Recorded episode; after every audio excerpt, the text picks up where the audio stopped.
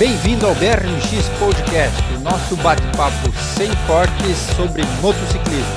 Fique ligado.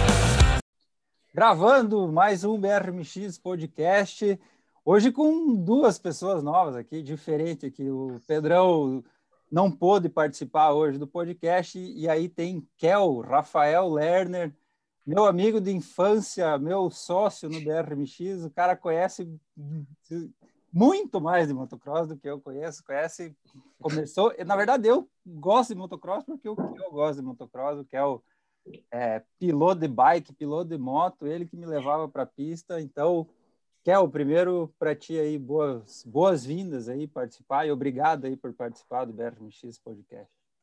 Valeu, obrigado aí é, pelo convite e espero fazer uma substituição aí para não ficar devendo né, que é um peso grande para mim estar tá aqui substituindo o Pedro, né? Apesar de não conhecer ele pessoalmente, mas para mim é uma responsa grande. E, ah, tranquilo. E agradeço a presença do Dudu e vamos bater um papo aí, ver se, se sai histórias bacanas aí. Boa, e o Dudu, cara, o Dudu é o convidado de honra, né, velho? O piloto aí especial, voltando com toda a força aí ao brasileiro do motocross. Então, pô, a gente vai falar muito aí. Seja bem-vindo, Dudu. Valeu, muito obrigado, muito obrigado pelo espaço aí, Mal. Lembrando aí que vocês podem ouvir o podcast nas plataformas aí de streaming, né? Tanto no Spotify, no Google Cast, sei lá, Apple Cast, tem um monte de, de lugar aí que vocês podem escutar e assistir no YouTube. Então se inscreve no canal do YouTube, deixa o like, comenta, manda sugestão. E segue também o canal de cortes, que tem os, os trechinhos aí das, do, desses bate-papos aí, os trechinhos mais interessantes e mais polêmicos vão para o canal de cortes. E eu queria começar esse podcast aqui com o Dudu, cara. Não fiz isso em nenhum outro, mas com o Dudu eu queria começar assim, ó, esse podcast. Vamos ver se vai dar certo.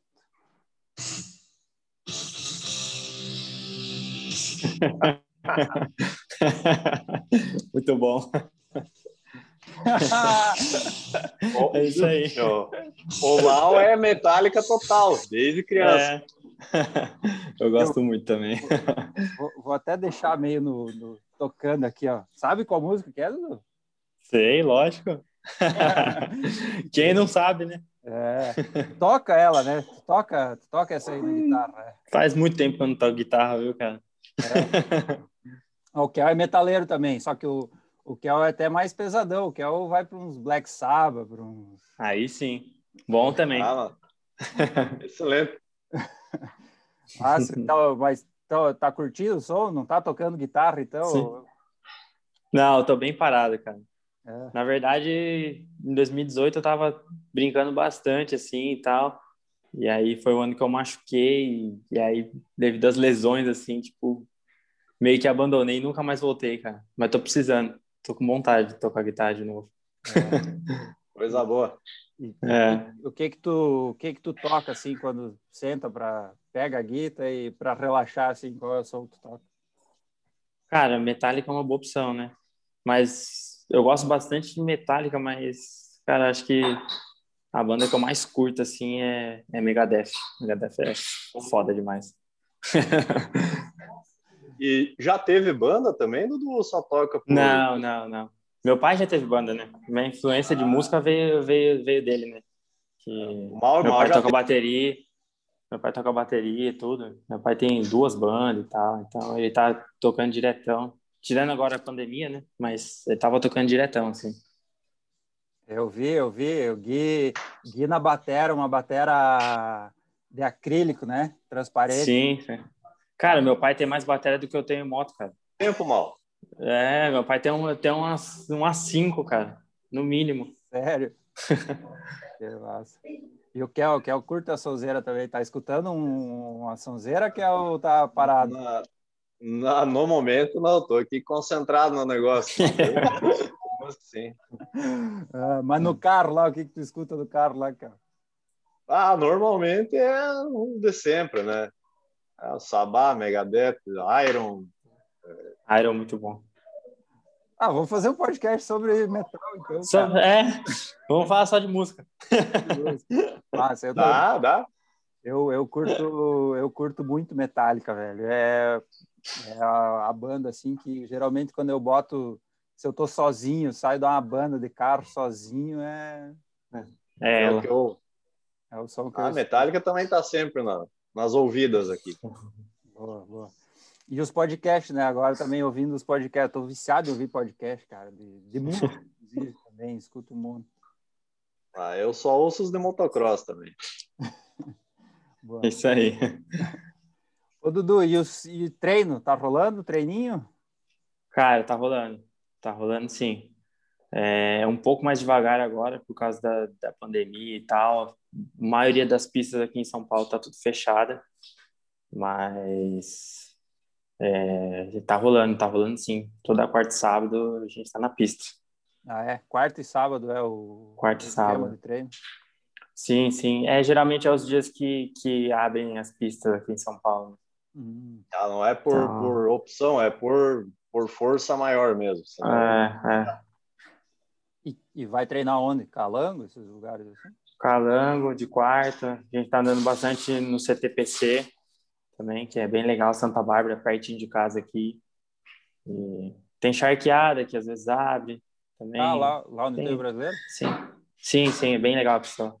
Ó, oh, que massa, não sabia. É. E, e, mas o cara tem a pista lá, tipo, tá ativa ou morreu depois daquele brasileiro lá? Não, tá ativa, cara, tá ativa. É que agora no, no, no, lance da pandemia aí deu, deu uma parada boa, assim. Ficou um, sei lá, cara, uns cinco meses parado aí. E agora que eles estão voltando aos poucos e tal. E... Mas a pista é ativa, eles molham, gradeiam, tudo. Bem legal, tem um tratamento bem legal a pista. É, que massa. E funciona é. assim, tipo, paga pra, por hora ou por dia? Por dia, por dia. A maioria das pistas aqui em São Paulo é por dia. Legal. É um mercado é. que, que, cara, no Brasil ainda é, é, claro, se for comparar com os Estados Unidos, a quantidade de piloto e tal que tem para fazer girar um mercado desse, mas no Brasil ainda tem pouco, né? Pista assim que as, sim, sim, sim. os caras conseguem é, viver se de... manter, né? É. é. Aí, Na aí nossa bem... região aqui, não, não, não, isso não existe, até mesmo não porque não tem, não, não comporta, né? O número de pilotos é. é muito baixo. Muito baixo, é. É, São Paulo. É, aqui em São Paulo tem, é, tem bastante. Acho que é o lugar que mais tem pista, assim, né? Para público, assim. Legal. E vai tu e o Dudu sempre. Tu e o, tu e o, tu e o Rato. Sim, sim, sim, sim. É. A gente dá aula também e então isso, geralmente a gente está com os alunos e é bem legal, cara, bem legal. É. E, e, ele está treinando, tu, tu tá treinando de, de YZ 450, né? Sim, na verdade, semana passada minha moto deu um problema no motor e essas últimas duas semanas aí eu treinei com a moto Rato, né? Treinei com a KX dele, então mas já estou resolvendo o problema, enfim, já arrumei as peças e tal. Acredito que semana que vem eu já tô, já tô de amarra de novo. Eita, que a moto é zero? Não, não. não. A moto eu comprei usada, eu peguei na com os caras da IMS, né? E era a moto do Cristiano, na verdade. Ah, pode ser. Essa é a moto que eu treino. E essa, a minha moto de corrida. De é, essa é a minha moto de treino. A minha moto de corrida, a gente arrumou uma moto no Rio de Janeiro e uma moto bem nova, assim, e a gente não perdeu a oportunidade, meu pai foi buscar e tal. Só que é uma moto que não, não tem como tocar, né? Tipo, infelizmente minha moto de treino quebrou, eu tô treinando de KX, não, não posso pôr minha moto de corrida, porque quando baixar o gate eu vou precisar muito dela, então preciso que ela esteja o mais nova possível, né? E ainda vai demorar muito para baixar o gate, né? Então não dá para queimar sim. essa largada. Sim, aí. sim, não tem, não tem necessidade agora. Sim.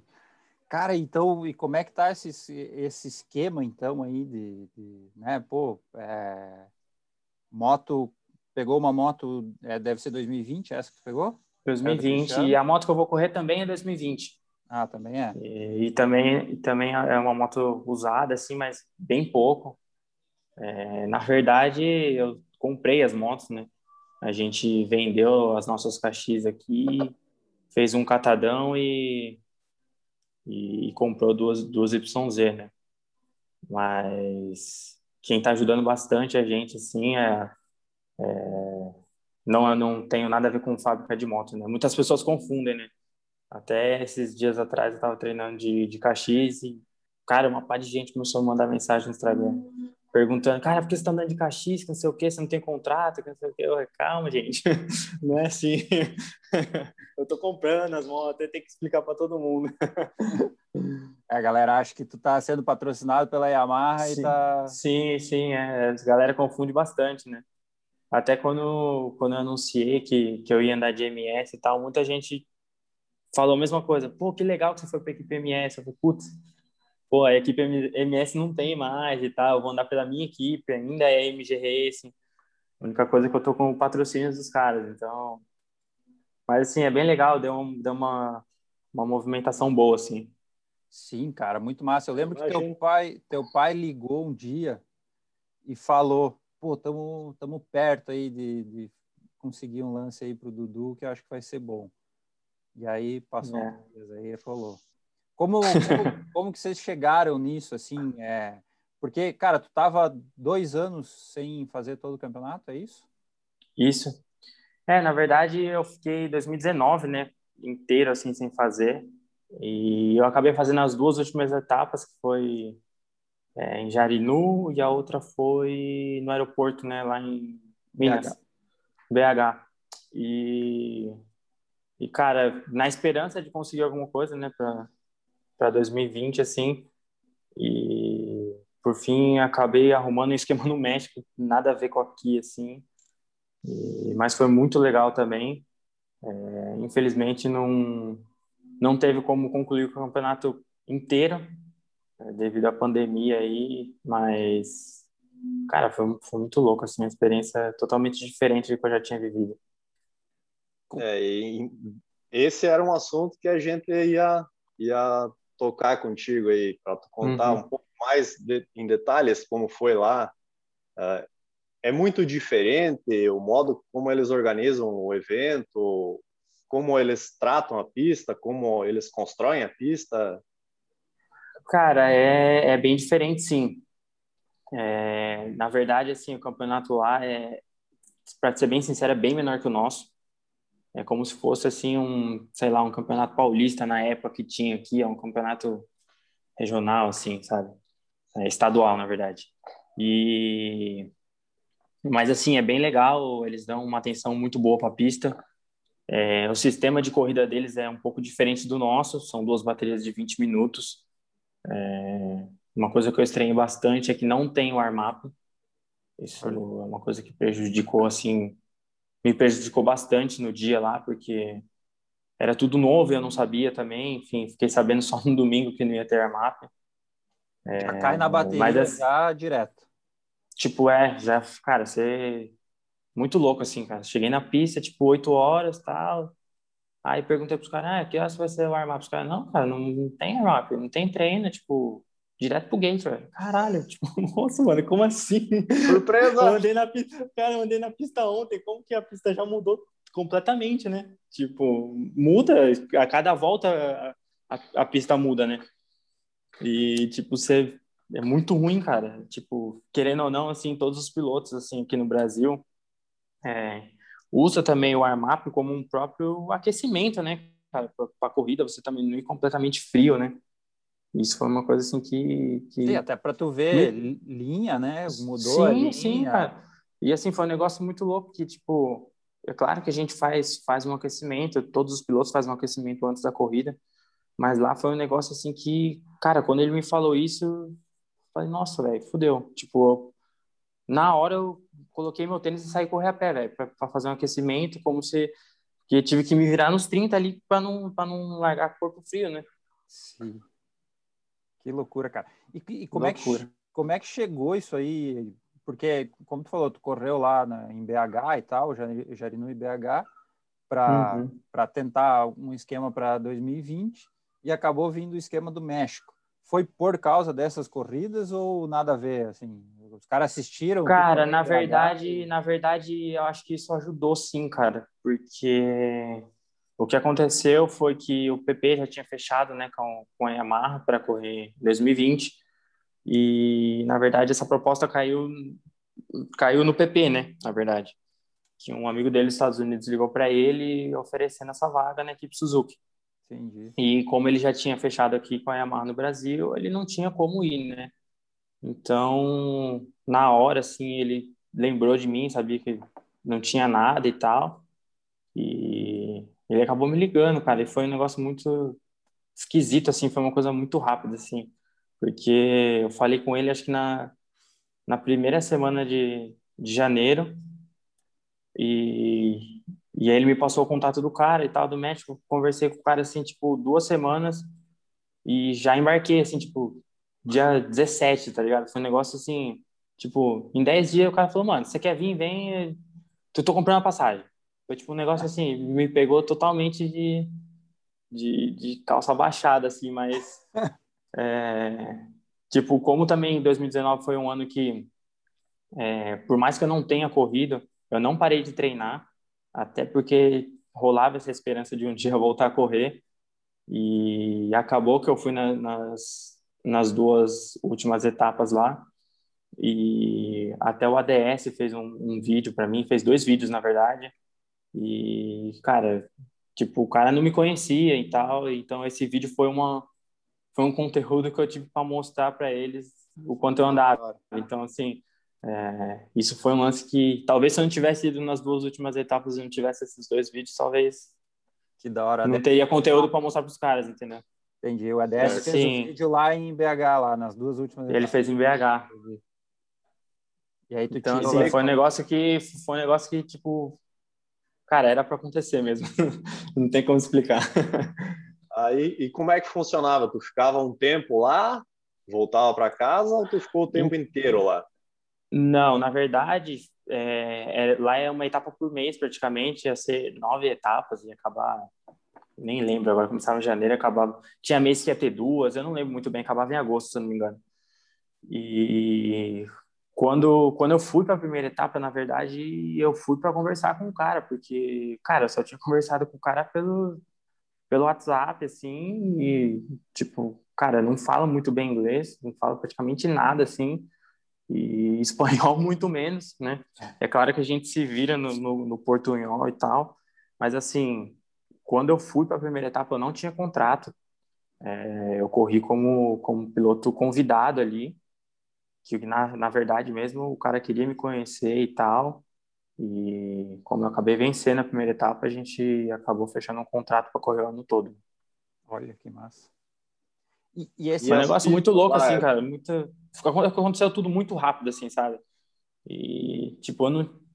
Tipo, eu abraçava ou não abraçava. Então, tipo, cara, falei, mano, não tenho nada a perder. Tipo, não tinha nenhum contrato, nada assim.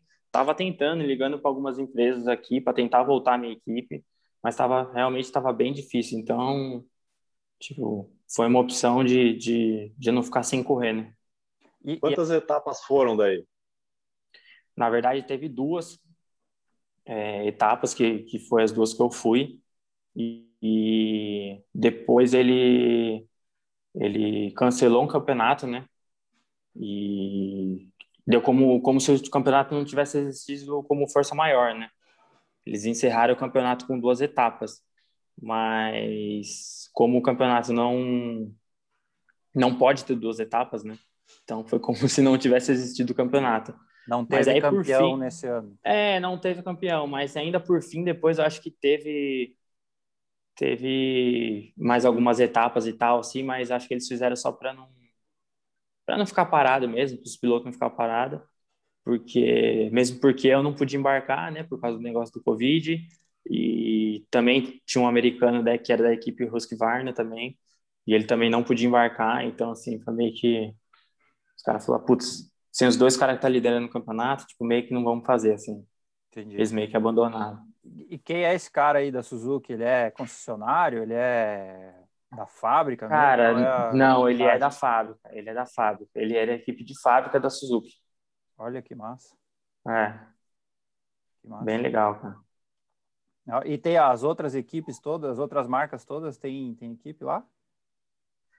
Cara, só não tem Kawasaki, Honda e, e Yamaha tem bem pouco assim, mas não tem equipe de fábrica. Mas, assim, Kawasaki e Honda, cara, você não vê, não tem moto, assim. É um negócio muito louco, assim. Que loucura. Tipo, é como se fosse a Suzuki. É como se fosse a Suzuki aqui no Brasil, né? Tipo, não existe, né? Ninguém tem, né?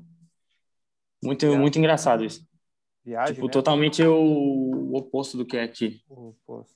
E foi, e foi massa andar de Suzuki? Cara, foi muito louco, velho. Curti demais a moto. foi ela, muito legal. Ela Eu tinha única, umas pecinhas? Tinha, cara. Acho que foi a única moto é, de fábrica assim que eu não andei, né? Que eu nunca tinha andado, né, de Suzuki. Eu andei, eu... meu pai comprou uma 125 uma vez para mim. Eu andava de 80 ainda e tal. E mas assim, é uma moto que você não vê aqui, então é um negócio muito diferente. E a moto tinha, cara, a primeira etapa, na verdade, é... quando eu cheguei lá, a moto tava toda original e e aí o cara falou, cara, eu comprei as peças, comprei o cabeçote, comprei tudo, as coisas, e não chegou, cara. É, tipo, tem algum problema você correr original? Eu falei, cara, para mim não tem nenhum problema, só que vai ser difícil, né? Diminui tipo, a exigência aí, né? É, eu sei que as Husqvarna são umas motos muito fortes lá, a KTM é bem forte também. Falei, cara, tipo, eu deixei bem claro para ele também, falei, cara, tô praticamente um ano sem correr, então assim, ele já estava ciente de tudo que estava acontecendo. Então, ele foi bem, bem, bem de boa assim quanto a isso. E eu também fui bem honesto com, com, com o que eu tinha ali, né? E mas por fim acabou que que de última hora lá chegou uma suspensão Rollins, que a suspensão da moto era bem bem complicada. E como a primeira etapa era bem perto dos Estados Unidos, bem perto da Califórnia, ele mandou um, um motorista da, da, empresa dele lá, que ele tem uma empresa de transporte, mandou o cara bater nos Estados Unidos, pegar escapamento, pelo menos escapamento para as motos, e o cara voltou. Então, assim, foi um negócio bem legal que o cara também viu que a gente precisava, né? E na segunda etapa eu já tinha uma moto bem forte, bem forte. Já tinha motor, tinha, tinha bastante coisa, tinha ignição, enfim. É uma moto bem legal. Interessante. Tu foi, tu foi sozinho? Cara, eu fui sozinho. fui sozinho, eu e Deus. Desafio. É. Foi, cara, acho que isso foi, acho que foi a pior parte, cara, para mim, porque é, nunca corri assim tão, tão longe da família e, e sozinho, né, cara? Sozinho, tipo, num país que eu não conhecia ninguém, né? Porque não é igual aos Estados Unidos, né? Que tem um monte de brasileiros, a gente sempre conhece alguém. Tava num país totalmente, totalmente diferente tipo, sem saber falar inglês, sem saber falar espanhol, tipo. É Mas, cara, me virei, foi, foi muito louco. É então, Dudu, né, falou que eh, você ganhou a primeira etapa, tinha outro americano também andando pela Husky e, e tinha uhum. pilotos mexicanos também que, que incomodavam tinha. lá na frente? Tinha, tinha.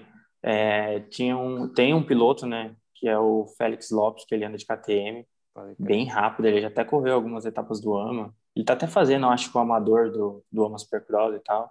Ele é bem rápido. esse nome aí, Félix Lopes. Sim, sim. Na verdade, lá na primeira etapa, ele, ele ganhou a primeira bateria.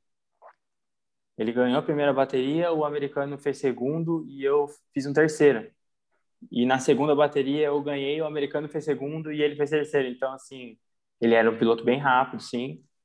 E tinha um outro piloto na minha equipe, né, na, na equipe Suzuki lá, um mexicano também, foi um cara assim que me apoiou bastante lá e tal, um cara bem bem acolhedor assim, me ajudou bastante com muitas coisas assim, até questão de rango assim para comer que foi um negócio meio trash assim, ele Só me deu uma força e tá. É, ah, cara, foda, hein? Coisas que parecem simples, né? É, as coisas que parecem simples, mas é o dia inteiro, cara. O dia inteiro é burrito e pimenta, é dá-lhe pimenta, velho. Bom, bom para corrida, né? O cara comeu Nossa, pimenta. tudo que eu precisava. o cara já tá nervoso, aí come a é. pimenta, é, umas três vezes no banheiro. É. Aquele banheirinho que fica na última sai encostado. É. é isso aí. Ai, ai. E esse americano, tu lembra o nome desse cara? Cara, ele é o Justin Hoeft. Ele tá correndo, ele corre umas corridas amador lá e tal. Ele foi Se não me engano, ele foi campeão do Loreta na, na B, eu acho. Uma coisa é, assim, mano. É que americano. Ele é, é rápido, ele é rápido, cara. Ele, Pô, os caras que tu nunca ouviu falar, os caras são rápidos. Né? Sim, ah, é. A, a verdade, né? O português bem claro, né? Assim, igual a gente lá tem mil, né, velho? Tudo. Esse, esse, esse é um, um toma aqui da vida, né? É, essa é. é a verdade. É muito mais fácil o esporte para os caras, né? Sim. É, o cara aquilo que a gente tava falando, né? Negócio de treinar e de, pô, tu vai pra pista Sim. treinar, tem um ah, milhão, um milhão, né, cara? É, é. Tudo muito mais fácil, peça é mais fácil, tudo é mais fácil, tudo tem, né?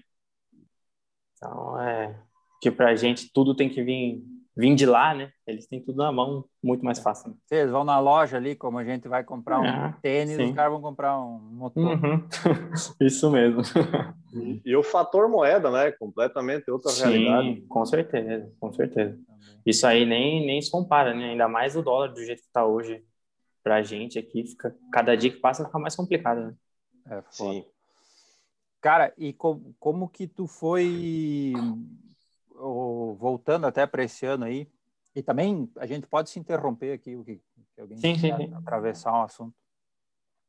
Como que tu foi é, esse lance da, da IMS aí te, te, apoiar e como que tu escolheu a moto para esse ano? Em, em, que determinado momento Cara, tu viu, ah, vai dar. Na verdade, na verdade, assim, é, é, eu andei muito tempo de Caxias, né?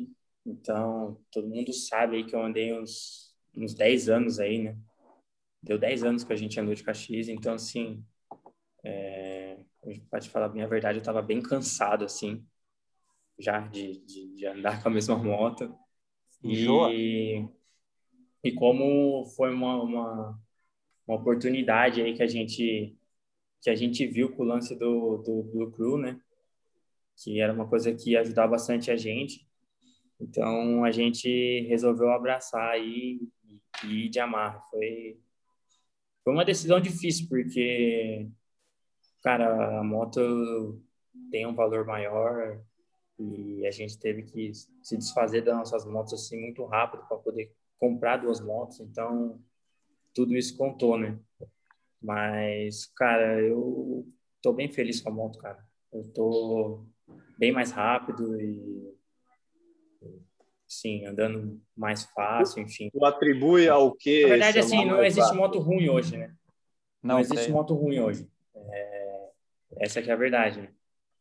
Todas as motos são, são, são boas e cada uma tem, tem uma característica um pouco diferente, um pouco melhor uma, uma da outra, então... Sim, acho que então, com qualquer moto vai. Essa aqui é português, claro, né?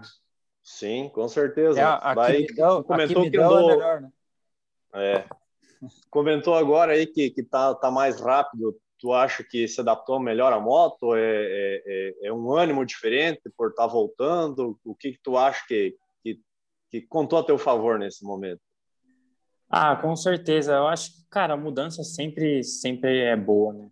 Sempre é boa. E o desafio também de andar com uma moto diferente. É, tudo isso conta, né? Tudo isso Sentiu conta. muita então, diferença? Da Cava para Yamaha? Sim, bastante. Bastante diferença. Tá certo que a minha moto já estava, vamos dizer assim, um pouco um pouco para trás de ano, né? Nossas motos eram 2018, né? Então, assim, é, comparando com uma KX 19, 20, a moto é bem melhor, não tem comparação. Mas eu gostei demais, cara. A mudança foi, foi muito boa. Achei o motor melhor. Então, acho que também vai ser um, uma coisa que a gente pensou que, a gente vai gastar menos, né?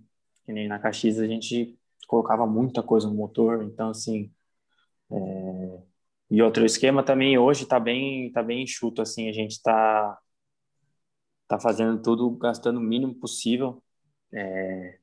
Então, acho que essa foi uma forma que a gente achou de, de gastar menos também. A moto já é forte, então você não precisa gastar tanta, com tanta peça de motor. Né? Entendi. Cara, e o, e, o, e o Rato entra onde aí na equipe? Ele também vai correr? Ele ou ele tá só no teu apoio? Cara, ele não vai correr, ele não vai correr. Na verdade, ele tá me ajudando bastante, cara, na, na parte de treinamento, né? É, ele que, que, que vai para a pista, ele que me ajuda, ele que dá placa. E eu até coloquei esses dias, né, no, no meu Instagram aí, que o meu mecânico nada mais, nada menos é um campeão brasileiro. É. então acho que isso vai contar muito na hora ali. É, ele vai, ele tá ali do, do lado, me dando a maior força, então isso aí tem, tem um peso enorme, né? Tu, tu tá com qual idade? Eu tô com 30 anos. E ele? Tá com 30 e... vai fazer 34, né? Em julho ele faz. Não dá o MX3 ainda. Ainda é. não. Estamos guardando. Plano? guardando nosso. Estamos guardando nosso menino de ouro para para 2022, né? Oh, vai ser legal, hein? vai. vai Eu legal. particularmente acho muito bacana ver essa turma aí do do que andou na ponta no brasileiro há um Sim. tempo atrás, uh, agora voltando na MX3. Eu Sim. curto muito cara, essa vai, história. Vai ser, vai ser, vai ser engraçado de ver, cara, porque na verdade acho que vai todo mundo parar de ver MX1 para ver MX3, né? todo mundo das antigas de novo, cara. Vai ser, vai ser um negócio muito louco. Não, vai ser Com da hora. Já, é. pensou, já pensou ter aí o, o Rato, o Leandro, o Wellington, é. o Roosevelt. Imagina, porra. O Roosevelt. O Zene. Tem uma galerinha boa aí para disputar, é, hein? É, vai, vai ser foda se começar a, a devolver bloco de 20 anos atrás, né? Ah, não tem problema, deixa os caras. Vai ser bom pra gente, cara, assistir. Só que, é, é. Só que eles estão mais velhinhos agora, mais fragilzinhos. Sim, é, os caras têm que se cuidar, né? Ah, que massa, cara. Vai ser massa mesmo. Eu também tô curioso para ver aí. Só que tu vê que todo mundo fica escondendo um pouco o jogo, né? Diz, não, ah, tá todo mundo. Só vou em uma. É. é quero, quero a gente é. sabe que não é assim, né? Sim, é. A hora que o pau pega, o pau pega, né? Isso aí. Cara, e tu, e tu, e tu queria, queria trazer esse assunto também, até a gente falou com o Cali sobre isso, assim, a, a diferença de que é tu tá num esquema privadão, né, num, ou num esquema mais com apoio da fábrica e tal, até mesmo de uma equipe satélite, assim. Como, como tu se enxerga é, em nível de disputa, assim, nesse momento, não tendo, por exemplo, tendo que economizar a moto de corrida, não podendo trabalhar com a moto de corrida nesse momento, tendo que guardar Sim. ela para só para correr. Eu sei que os outros também acabam guardando a de corrida, né? Sim, sim. Mas é a questão é que quando quando você está numa fábrica, né, você tem uma quantidade de motos maiores, você consegue trabalhar um pouco melhor, né? Assim como era com a gente com a Kawasaki, né? A gente tinha uma quantidade de moto e a gente conseguia sim trabalhar com essa quantidade de moto e fazer até um revezamento de moto. Então era bem tranquilo assim, né? Então fica um pouco mais fácil. É uma preocupação que você não tem, né?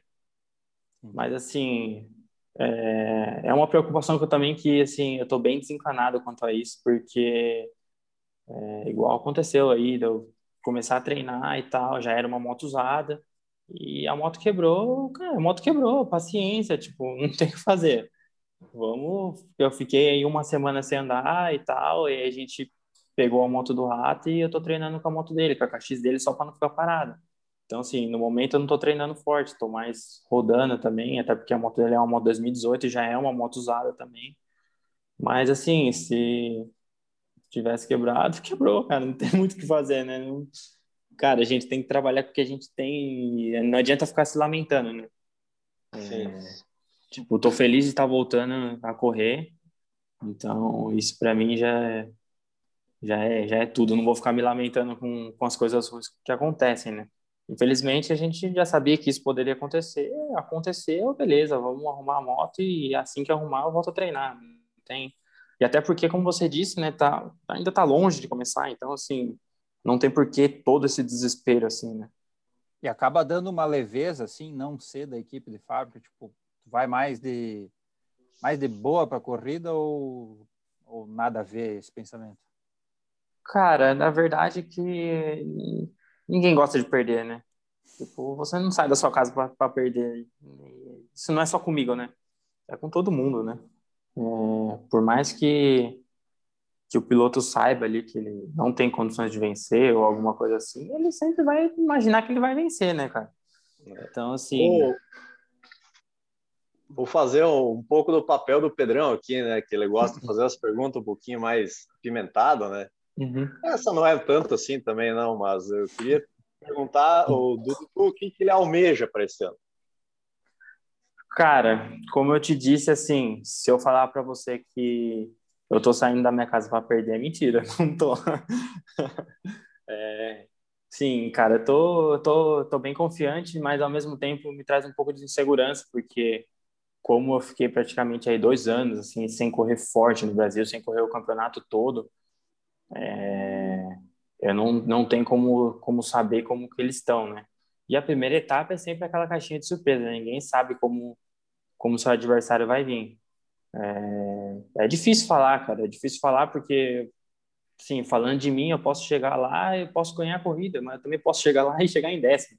Então, assim, às vezes é, eu tô achando que eu tô treinando bastante, que vai ser o suficiente, mas quando chegar lá, às vezes não vai ser. Então, vai ser uma caixinha de surpresa, realmente, assim, esse campeonato esse campeonato vai ser curioso, cara.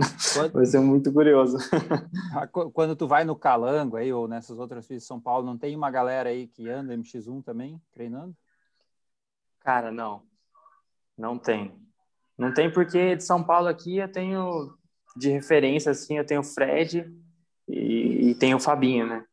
Então, mas o Fabinho tá treinando em Minas, o Fred também acredito que tá lá no Babo, faz um tempo que eu não vejo ele, então, assim, eu não tenho um termômetro assim para medir.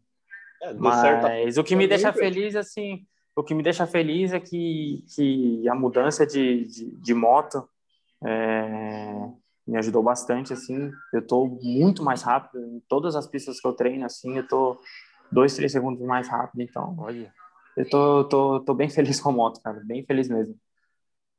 Que massa, velho. Pô, é. Não, e tu, e tu é um cara que mesmo ali no, nos, nas participações que tu fez, tu, tu andou bem, né? Tu andou, tu andou junto até sim, sim. trocando ideia com outros pilotos, assim, ele sempre fala, pô, uhum. é um uhum. cara que ele tem a tocada sim. e tem o sangue no olho. Sim, é. É, é o que eu falei, né? 2019, que eu corri as duas últimas etapas lá. É, em Jarinu não fui tão bem, até teve uma, teve uma bateria só mas na última etapa eu fiz um quinto. Então, assim, é, eu sei que eu tenho velocidade é, e o fato é que aquela época eu não estava treinando treinando para correr, né? Tava apenas me divertindo, dando aula, brincando com os meus alunos. E agora não, agora eu tô treinando sério de novo e acho que tem tudo para tem tudo para fazer um, um bom campeonato, sabe? Veio para pegada mesmo. Sim foi 2018 que tu ganhou a, na abertura, não foi? Em Faxinal? Foi 2017 eu ganhei 17. e 18 o Hector ganhou, eu fui segundo. Foi os dois últimos anos que eu corri, né? Sim. E aí na segunda etapa, em 2018, foi, foi o ano que eu machuquei, né? Que, que eu fraturei a coluna lá, enfim, já até caí. Foi né, no brasileiro, então e foi um ano difícil, assim, muita lesão uma atrás da outra, tentando recuperar. E tanto é que acabou que 2019 eu acabei nem conseguindo nada. Né? Então. Isso aí quebra o cara. Um ano complicado. Ah, cara, é foda porque, assim, aqui no Brasil não tem o incentivo igual tem lá fora, né?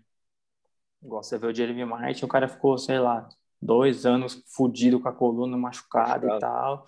E, cara, o cara voltou e o cara tem emprego, velho. O cara, tipo, os caras não abandonaram o cara, sabe? Isso é uma coisa muito triste no Brasil, assim, tipo, cara, se você fez um ano ruim, você não vale mais nada, velho. Tipo, isso é um, é um, um lado negativo, assim.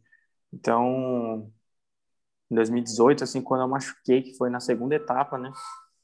E, cara, assim, eu fiquei bem preocupado, porque eu já sabia, cara, fudeu, né?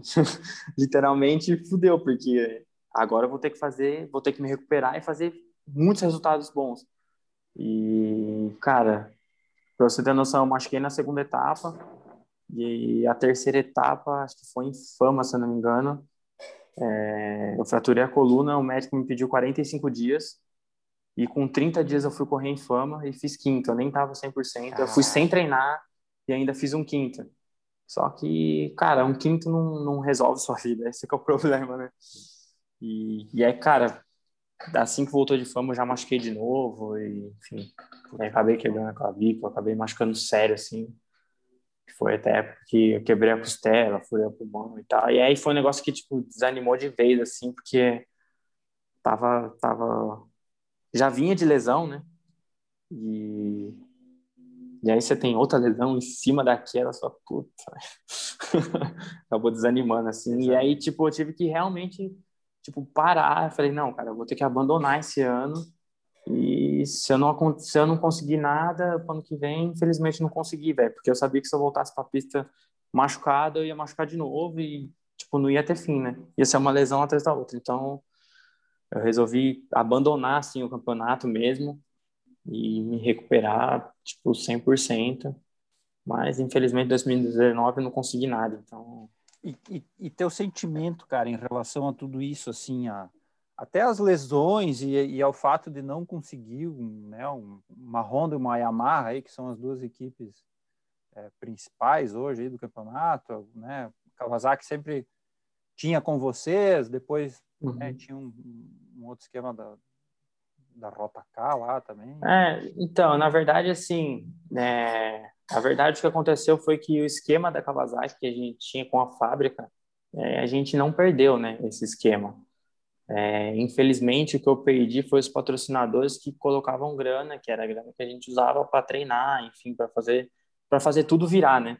Sim. Então, tipo, ficou inviável, assim, tipo, as motos eu tinha, eu ia lá na Kawasaki, eu pegava as motos e, só que, cara, eu ia fazer o quê? Eu ia vender minha casa, velho, para poder ir para corrida. Então, é um negócio que ficou inviável, assim, não, não, não tinha como e, tipo, meio que a gente falou, cara, vamos jogar toalha, porque não tem, não tem como, não tem da onde tirar e não apareceu ninguém para poder ajudar, a gente tentou pra caramba, enfim. E, e foi isso, cara, assim, muita gente falou, pô, os caras aposentaram, mas, cara, a gente não queria parar, sabe? Não é por vontade. Não foi por vontade, infelizmente aconteceu e aconteceu, cara, a gente teve, teve que aceitar. E, e como, mas eu queria entender assim, como tu enxerga isso, assim, tu tá puto com isso, agora tu tá voltando com chupa aí para vocês que que, que cara, me não, olharam. Cara, não não não, não, não penso dessa forma. Eu não penso dessa forma assim porque é, eu acho que seria muito seria até injustiça da minha parte é, eu querer que, que uma geração me contratasse ou um, um ou sei lá tanto a Honda mesmo é, sendo que eu tive, eu tive um ano ruim, entendeu? Uhum. É, não é que eu seja um piloto ruim, mas eu tive um ano ruim. Assim, todo mundo tem um ano ruim, entendeu? É, mas assim, seria injustiça da minha parte, por exemplo, eu querer que o Kali tirasse o Hector da Honda para me colocar, entendeu? Sim. Sendo que o cara fez um puta ano. Sim, sim. Então, assim, realmente não tinha espaço, não tinha vaga e, tipo, foi o que aconteceu, né? Tu absorveu, tu soube. Sim, sim, sim. Sim. Legal. É, porque senão daqui a pouco também o cara fica puto com essas histórias assim. é, não tem. Não merda. tem, cara, porque assim, eu acho que além de. Eu acho que não pode, não pode levar pro pessoal, eu acho que você tem que raciocinar do jeito mais correto possível, né? E, e eu acho que essa foi a forma que eu, que eu encontrei, assim, para pensar. Não faria sentido nenhum, como eu falei, né? Eles tirar um piloto que fez um puta ano para colocar um cara que que praticamente não correu, né? E correu praticamente machucado o ano inteiro, né? Sim. Não, é, é, é compreensível. É, eu gosto de falar disso porque às vezes as pessoas, né, principalmente em rede social e tal, a galera malha o pau. É, mas a, a galera não entende, cara, porque assim, é, a, pessoa, a galera acha que, tipo, pô, é só sair pra pista e andar de moto, mas não é isso, cara tem, cara, um milhão de coisas envolvidas para fazer um cara campeão, velho. Ninguém entende isso. Entendeu? Na verdade, assim, o, o próprio patrocinador não entende isso. Porque o cara quer resultado, mas também o cara não, não sabe ver o seu lado e ver, puta, pô, o cara também não tem o orçamento que a outra equipe tem, ou uma equipe tem um orçamento, a outra equipe tem outro. Então, assim, isso tem que ser levado em consideração também. É, é, e aí, cara, até interessante, o, que eu ia falar um negócio, mas num assunto aqui que a gente tinha comentado, é que uhum. a tua família inteira é motocross, né? Teu irmão é Sim, motocross, sempre. teu pai é Sim. motocross e tua mãe também é motocross. São vocês quatro ou tem mais alguém, tem mais algum irmão aí que a gente não sabe? Não, não, é, é nós quatro.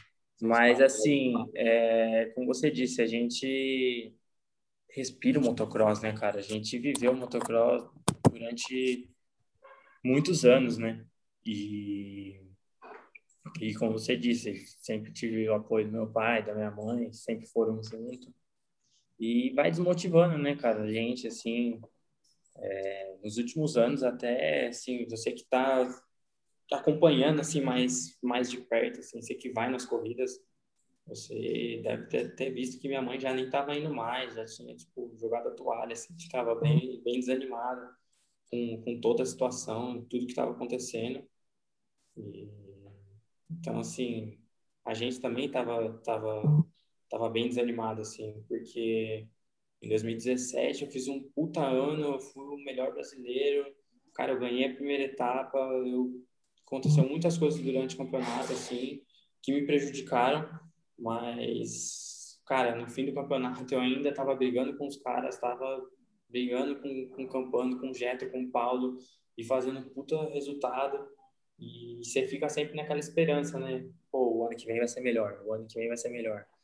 E nunca melhora, nunca melhora. E cada ano pior, cada ano que passa é, o orçamento mais curto. Então, isso vai, vai desmotivando.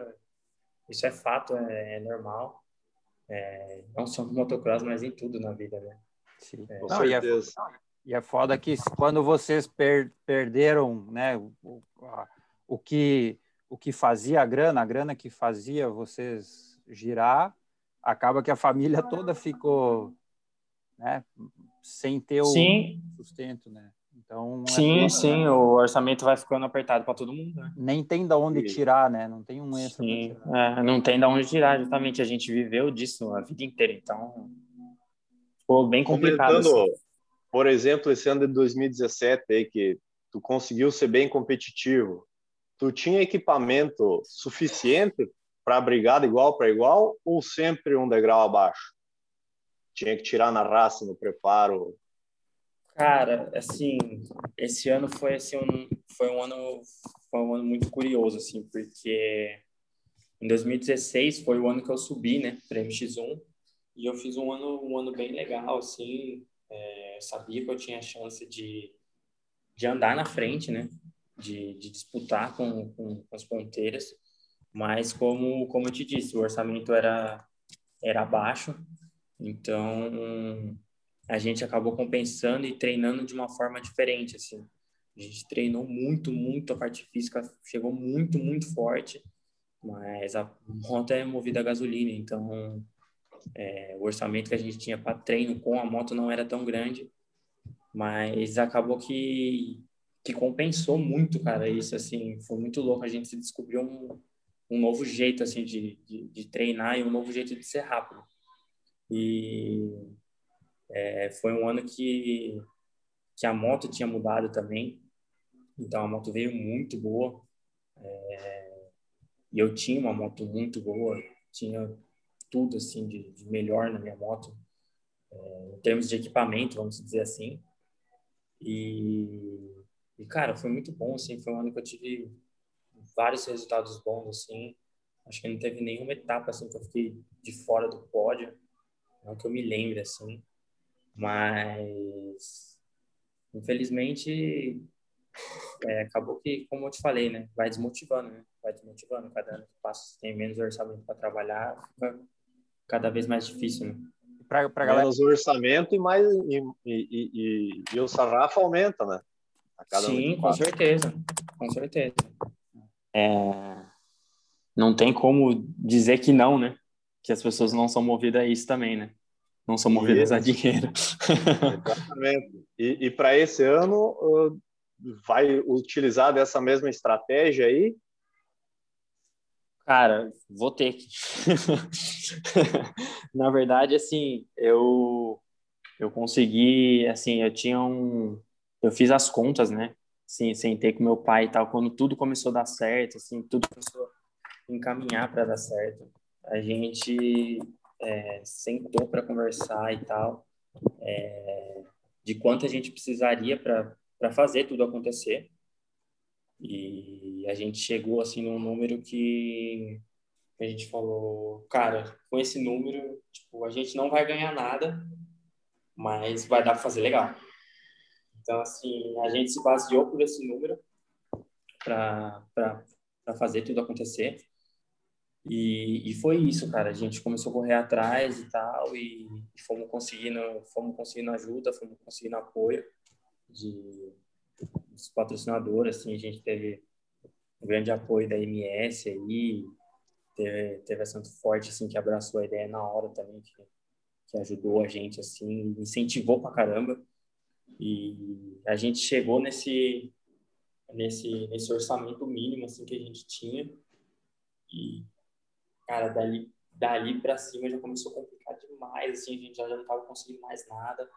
Então, assim, eu tô com orçamento, tipo, no limite, assim, é igual eu falei. Tipo, ah, a moto quebrou. Puta, quebrou. Infelizmente, velho, se tiver que ficar sem treinar, eu vou ficar, porque eu não tenho como...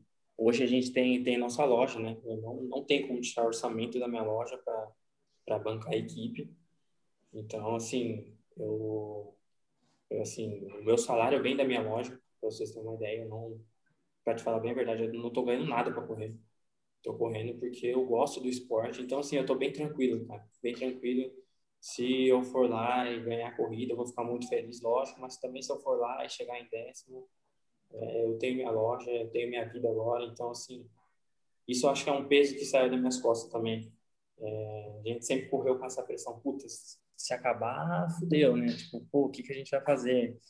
Então, assim, Hoje eu não tenho mais isso, então é uma preocupação a menos, assim, quando, quando eu entro na pista. Que legal. Qual é da loja, cara? Eu não tô ligado na loja. Oi?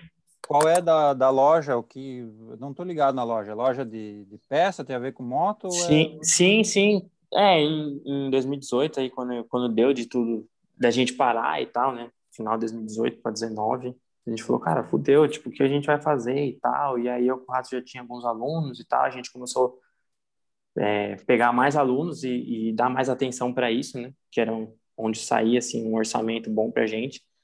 E, e aí também a gente falou, putz, aí vamos ter que continuar, né? De alguma outra forma que a gente já tem, enfim. Então, a gente abriu uma loja, né? A gente já tinha oficina, que, que a gente já não era assim, vamos dizer, tão aberta assim para o público igual é hoje. A gente tinha nossa equipe, a gente trabalhava, tinha ali nosso nosso espaço da equipe, mas assim, meu pai sempre pegava motos assim dos amigos, assim, das pessoas mais mais próximas. E agora não, agora a gente abriu assim total assim para o público. Então assim, tá bem legal, cara, tá entrando entra bastante serviço, entra bastante moto e tal, e a gente também acabou montando uma, uma, uma, loja de peça, né? Junto com isso e tal, a gente tem, tem equipamento e tal. Ainda a gente é bem pequeno, então tudo muito difícil, né, mano? A gente vai Sim. pegando um pouquinho ali, sobe um pouquinho, você vai investindo e vai, vai, vai fazendo, vai fazendo rolar tudo aos poucos. Né? Mas é só loja é física ou é virtual também? Cara, ainda não temos nada virtual. Ainda não. Estamos assim, estamos no Instagram ali e tal, mas assim, site, assim, a gente tem pouca coisa ainda, mal, para falar a verdade, assim, a gente está tá bem no começo, assim, porque a gente deu mais ênfase no negócio da oficina primeiro, e agora que a gente está começando a trabalhar o lance da loja, né? Legal. Mas aproveita fazer o merchan aí, se alguém quiser comprar alguma coisa. Sim, que, com que... certeza. Só entrar no Instagram da MG Racing lá que vira e mexe a gente está postando as coisas lá, produto novo que chega e tal. Claro, a gente sabe. E quem, e quem tiver no estado de São Paulo, né, que tiver precisando de algum algum, alguma oficina aí, só chamar a gente que tamo junto. Então, uma curiosidade minha aqui, até comentei com o Mal antes, é, antes de tudo, o teu pai já era ligado ao motocross ou teu pai é, ficou uma pessoa do motocross por conta dos filhos é, estarem no meio? Como é que é essa história? Não, na verdade, é...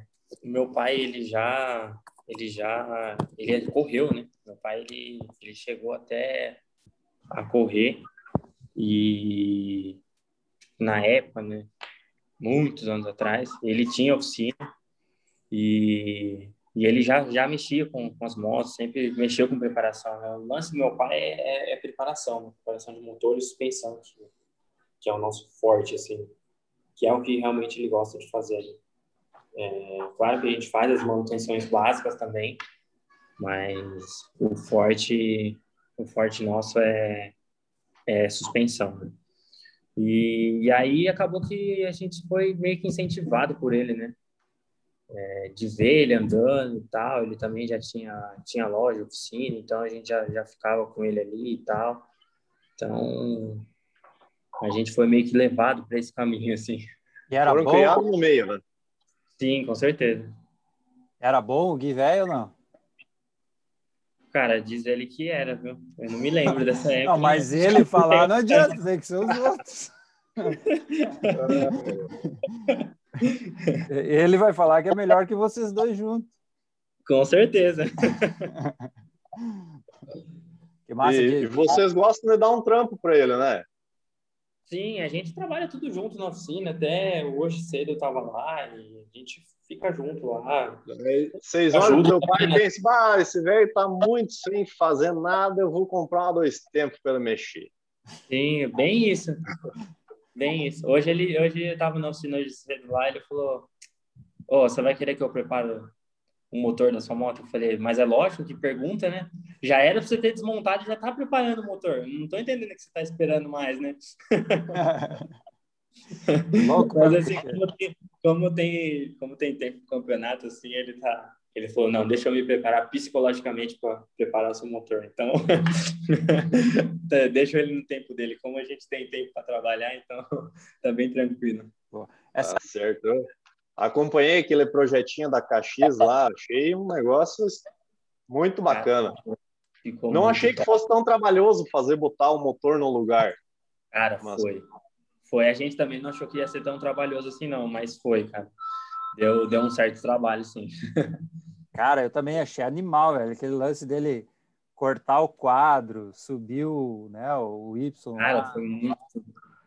Nossa, e ele ficou, cara, um tempão, velho, para para decidir assim que é aquele aquele quadro ali, né? Aquela moto a gente já tinha, na verdade era uma moto do rato que tipo deu PT assim no motor e e o que sobrou do motor assim, às vezes os caras ligavam, oh, você tem a peça tal? Eu tenho. Já começou a vender, daqui a pouco a gente foi ver, a gente já não tinha mais nada do motor, né? E aí eu falei, nossa, fudeu, ficou tipo só o quadro e as rodas com a suspensão ali, a balança e tal. Ele falou, nossa, cara. Aí comecei a ver esses projetos, assim, né? Nos Estados Unidos, os caras fazem bastante. Sim. Tem até um cara da, na Itália que é muito forte, velho. O cara faz muitas motos, assim, na semana. E, e aí a gente começou a pesquisar e tal. E, cara, na cagada, na cagada, um louco me chamou, falou, cara, eu tenho um motor de KX dois tempos aqui, cara. Não te interessa? Nossa, velho, era tudo que nós precisávamos. Caiu no colo. Aí acabou que eu, cara, de cara tinha tudo, parte elétrica, tudo, cara. Que ano era o motor? 2000. 2000. E aí, nossa, na hora, meu pai também foi no Rio de Janeiro buscar esse motor e tal. E acabou fazendo negócio com o cara. E aí começou o projeto, né? Começou, quando veio o negócio da pandemia, que a gente começou a pegar pesado, porque a gente tinha mais tempo, né, para trabalhar isso e raciocinar também, né. Nossa, eu fiz uma experiência dessa aí. Eu, eu restaurei uma, uma KX 98. Nossa. Ficou muito bonita, né, irmão? Ficou. Ah, ficou bonita demais, cara. Ficou muito Só bonito. que ela não ficou bacana, não ficou boa. Tinha muita coisa para fazer ainda e eu acabei é, desanimando é. Tipo, que nem essa moto que a gente pegou, era, o motor era bem novinho, assim, mas, tipo, que nem o cilindro já é encamisado. Então, assim, e eu procurei, cara, horrores no cilindro, assim, de KX2000. Você não acha, cara, nem, nem no eBay eu achei, pra você ter noção. Foi muito, muito punk. Então, a gente falou, ah, vamos cilindro encamisado mesmo, já tá encamisada. Então, assim, mas é um negócio que, que a gente ainda quer deixar deixar ela mais forte. Não, tem um A gente sempre vai deixar a moto mais forte, né? Incrível. Nunca vai estar tá bom. Nunca. O suficiente. Cara, ah, quando eu vi que o negócio não ia ter fim, eu, eu brochei. Daí desanimei. É. Né? Não, e fora que a tua, né, que a tua ainda era no, no chassi 98, né? Sim. Vocês, é eu não fiz uma adaptação, fiz, eu, eu restaurei a moto como ela era, né? E, e, aí eu acho que para andar é pior, né? Porque daí hoje vocês já estão andando em moto 2020, aí vai andar numa 98, o bagulho é, é largo, é. Não, assim, eu vejo assim, até tipo, acompanho muito assim no Instagram, assim, você vê, tem Instagram de, de das 500, né, assim. Os caras, você olha a moto, o cara, isso é tão boa, uma moto 500, velho. Os caras, eu pensava comigo, mano, os caras querem morrer e não sabe como, né, velho? Não tem freio, não tem chassi, não tem nada, os caras põem um motor 500, velho. Pra andar em Glen Helen. Não, muito louco, cara. Nossa, como que. Aí você começa a raciocinar como que o esporte evoluiu, né? É. Não, tá louco. Como evolu... Tu vê aí. Principalmente a mudança das dois tempos para quatro tempos, acho que fez o esporte dar um salto muito grande em questão de velocidade, né? Ah, com certeza, com certeza. Mas, mas é, tu tem prazer de andar de dois tempos? Cara, eu gosto. Assim, o barulho é animal, né, velho? É muito. Né? Quem não gosta, né? Quem gosta de motocross e não gosta de dois tempos, não gosta de motocross. Vamos falar bem o português, claro, né? Mas assim, é difícil, cara. Não dá para não dá para ser muito rápido, não. Mesmo assim, com a, com a, nossa moto, assim, que é uma moto que tá legal, assim, tá com tá com o motor tudo, tudo certinho, afinadinha, tá uma moto bem forte, assim, cara, não anda com 450. E ainda, se você parar para pensar, o chassi é dos modernos, o freio já é do moderno, então, assim, é, tipo, é um gap muito grande, né? Muito grande. Não tem como. A evolução que teve as, que teve as quatro tempos, assim, é gigantesca, né? É, não, é foda demais. Né? A 450 mesmo é um canhão, né, cara? A gente, tava, a gente tava falando esses dias da, da, da, corrida de Apiaí, cara. Depois da, da chegada ali, tinha aquele Kingzinho e subia. Uhum. Cara, quanto que eles falavam que tava dando ali, cara? Cento e... 150 por hora, eu acho. Se não me GPS. Isso é, Isso é louco, cara.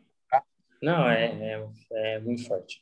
É. é muito forte. É absurdo, assim. Até esses dias eu vi no, Cara, acho que foi no Instagram mesmo, se os caras fizeram tipo um meme, tá ligado? Do, do Tom e Jerry, assim, que eles, quando você põe terceiro na 450, a alma sai, assim, tá ligado? Do corpo, tão forte. É meio absurdo, cara. Você pega essas 2020, cara, é absurdo, é muito forte. É muito forte.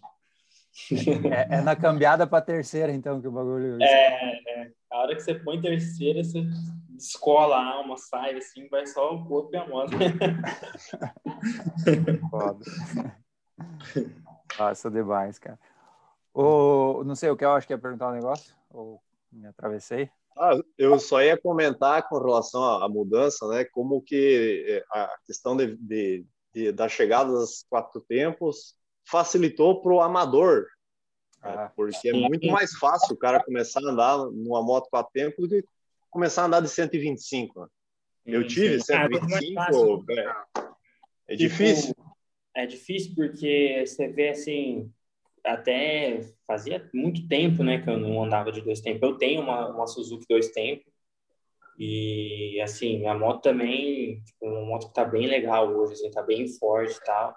E cara, você pega a moto é totalmente diferente, cara, é totalmente diferente, porque é uma moto que não tem baixa, e tipo, é muito, ela é muito fraca de baixa e não tem freio motor, cara. Então, assim, você chega absurdo de rápido na curva e você não pode, tipo, totalmente, vamos bem dizer, parar a moto para fazer a curva. Você tem que fazer muito embalado, porque senão você não sai forte. Então, cara, é muito complicado andar.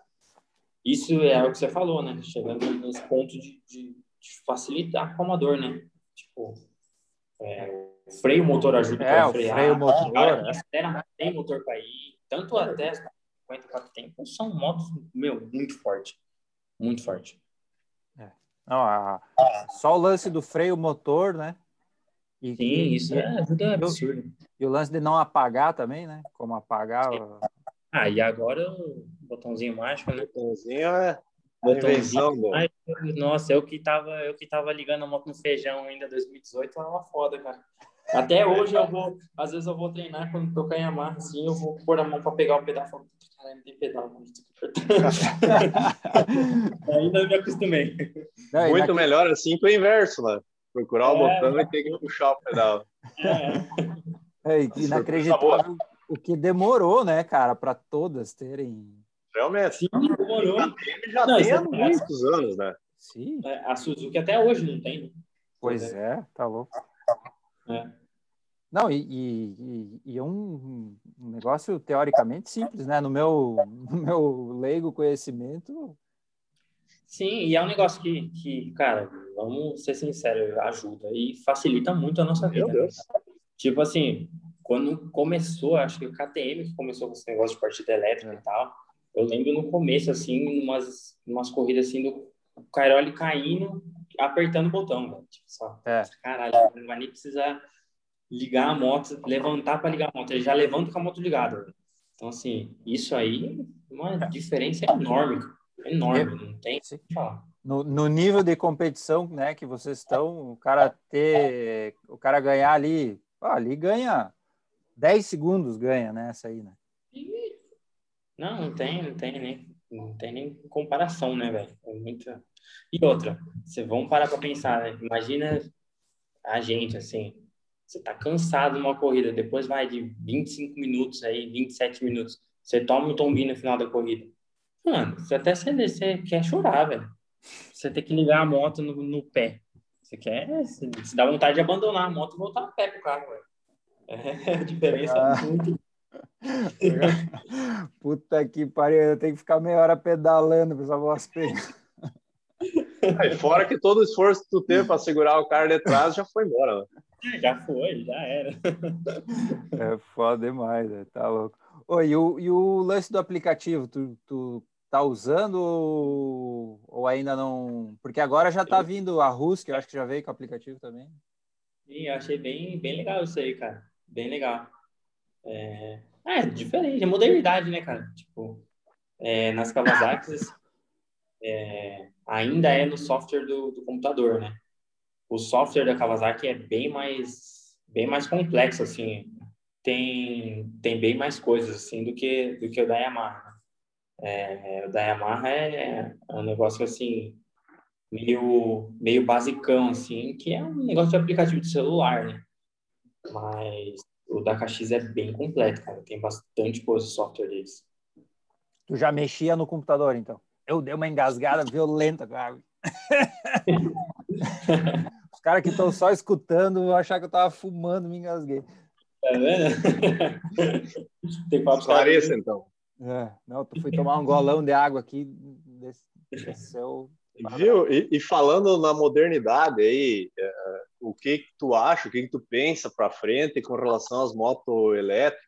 Tu acha que isso aí vai vingar? Tu acha que isso não vai sair muito do papel?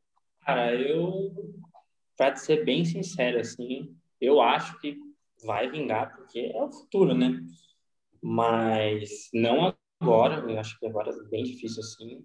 E falando assim de mim, eu jamais gostaria de andar numa moto elétrica, velho. É, eu acho que é uma opinião cara, meio que unânime, né? O legal do esporte, assim, né, velho? Eu acho que o barulho é a mesma coisa você assistir a Fórmula E e assistir a Fórmula 1, velho. mesma coisa, cara. Então, assim. É diferente. Tem graça eu alguma, né? Compartilho da mesma ideia tua aí também. Acho que não é um caminho sem volta, mas não para tão assim, logo. Também não gostaria de. Eu acho que vai ser o futuro, sim, mas eu acho que não vai acabar as motos motor, não. Eu acho bem difícil. Não, não vai. Tanto é que até as motos dois tempos que estavam lá num cantinho esquecida, ah, a galera tá retomando aí para uma brincadeira, para qualquer coisa, né? Nos Estados Unidos, é, tem até hoje o campeonato mundial de dois tempos lá, cara, que os caras fazem bem. Eu tava até vendo de correr essa corrida, como eu tava indo eu, eu e o ver... Mal temos um amigo em comum, cara, que depois que trocou para as motos quatro tempos, ele desistiu de assistir motocross, para ter uma ideia. Ah, então, eu... Que é o, o Tano, o Cristiano Miller. Meu, meu pai, assim, foi o cara que, que ele ficou bem bem frustrado com isso, assim, velho, porque meu pai fazia umas motos dois tempos muito, muito forte, cara. Eu lembro uma época, assim, uma vez que ele fez uma, uma Yamaha, cara, 125, eu, eu andava de 80 ainda. E, cara, ele fez uma, uma 125 para correr o Paulista na intermediária. Mas, cara, a moto era, meu, era muito, muito forte, muito forte. E eu era, tipo, isso aqui, né, cara, andava de andava de 80, era um palito, cara. E eu lembro que aconteceu assim que quando teve a primeira etapa do Paulista, a gente foi assim, meu pai me inscreveu para correr na, na, intermediária. Cara, os caras não deixaram eu correr, velho. Os caras falaram, não, você não vai correr, você não vai correr. Tipo, se você quiser, você vai ter que correr na MX2. E, tipo, cara, eu corri na 80, eu era moleque, velho. Eu era muito pivete. Os caras, tipo, me boicotaram, não deixaram eu correr na intermediária. Porque, tipo, além eu... de eu, tipo, tá forte, eu já, já andava. Foi para dois. E a moto era muito forte, cara, era muito forte. Eu, tipo, cara, era absurdo. Então, assim, eu não tinha peso algum. Então, eu já estava acostumado a andar de dois tempos, porque já andava de, de 85. Então, assim, eu estava catucada na, na mão, né? A moto só, só era mais forte, né? Então, assim... Você lembra se foi bem ou não? Se incomodou a turma? Como é que foi? Cara, eu não lembro muito bem, mas, tipo, pra mim foi meio chocante, né, velho? Eu andava de 80, subi, tive que pegar meu irmão, Zene, Florenzano, os caras, mano, os caras eram ignorantes, né, velho? Eu lembro que eu fiquei meio chocado, assim, mas eu não lembro que resultado que eu fiz. que massa, cara, que massa. Eu vou, eu vou dar a minha opinião sobre as elétricas também, ninguém pediu, mas eu vou dar. Eu acho que. Não, é só porque eu, eu, eu tenho opinião um pouco diferente. Eu também gosto do ronco, gosto, pô, gosto das dois tempos, né? A gente cresceu nós três aqui, todo mundo tem mais de 30 anos, cresceu vendo dois tempos e tal.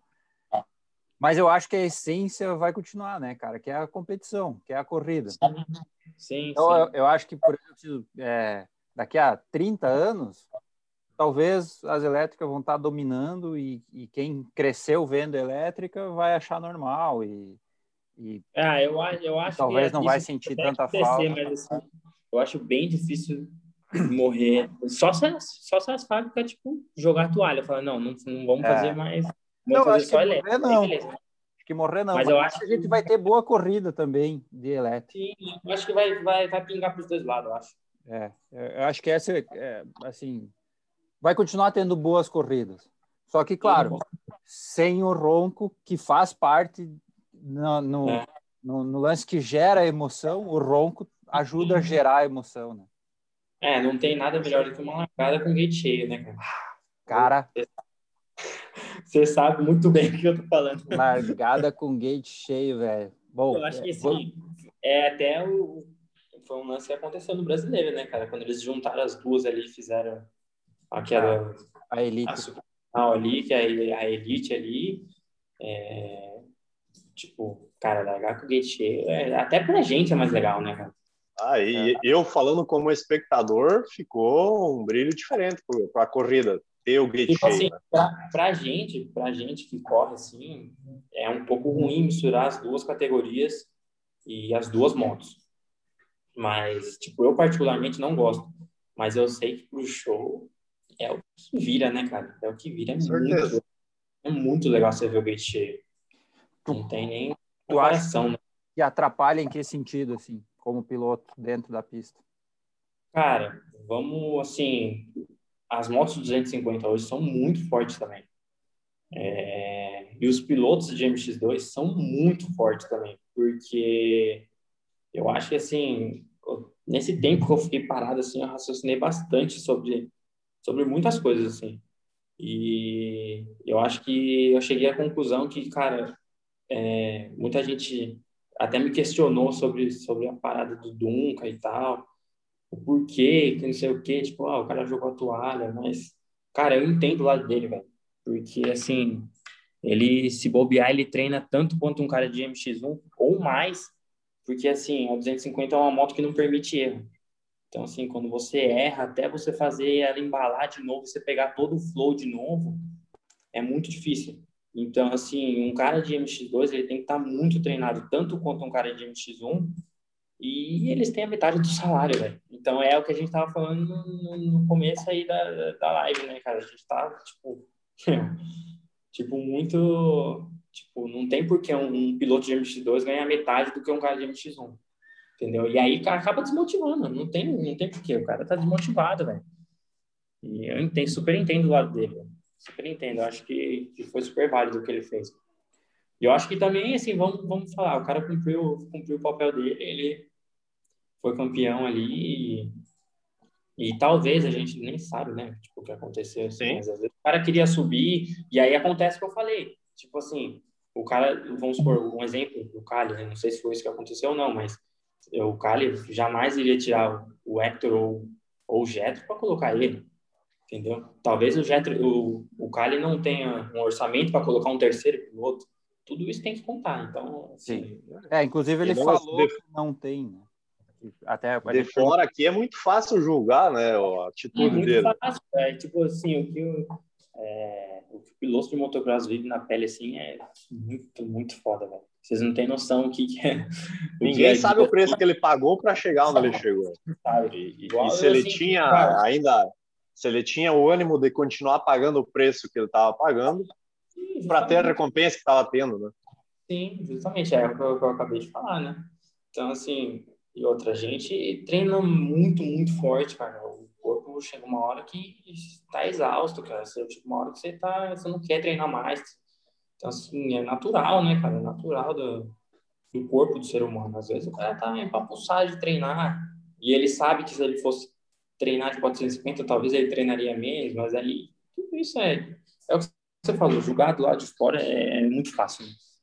Assim como me julgaram pra caramba quando eu parei, assim. É...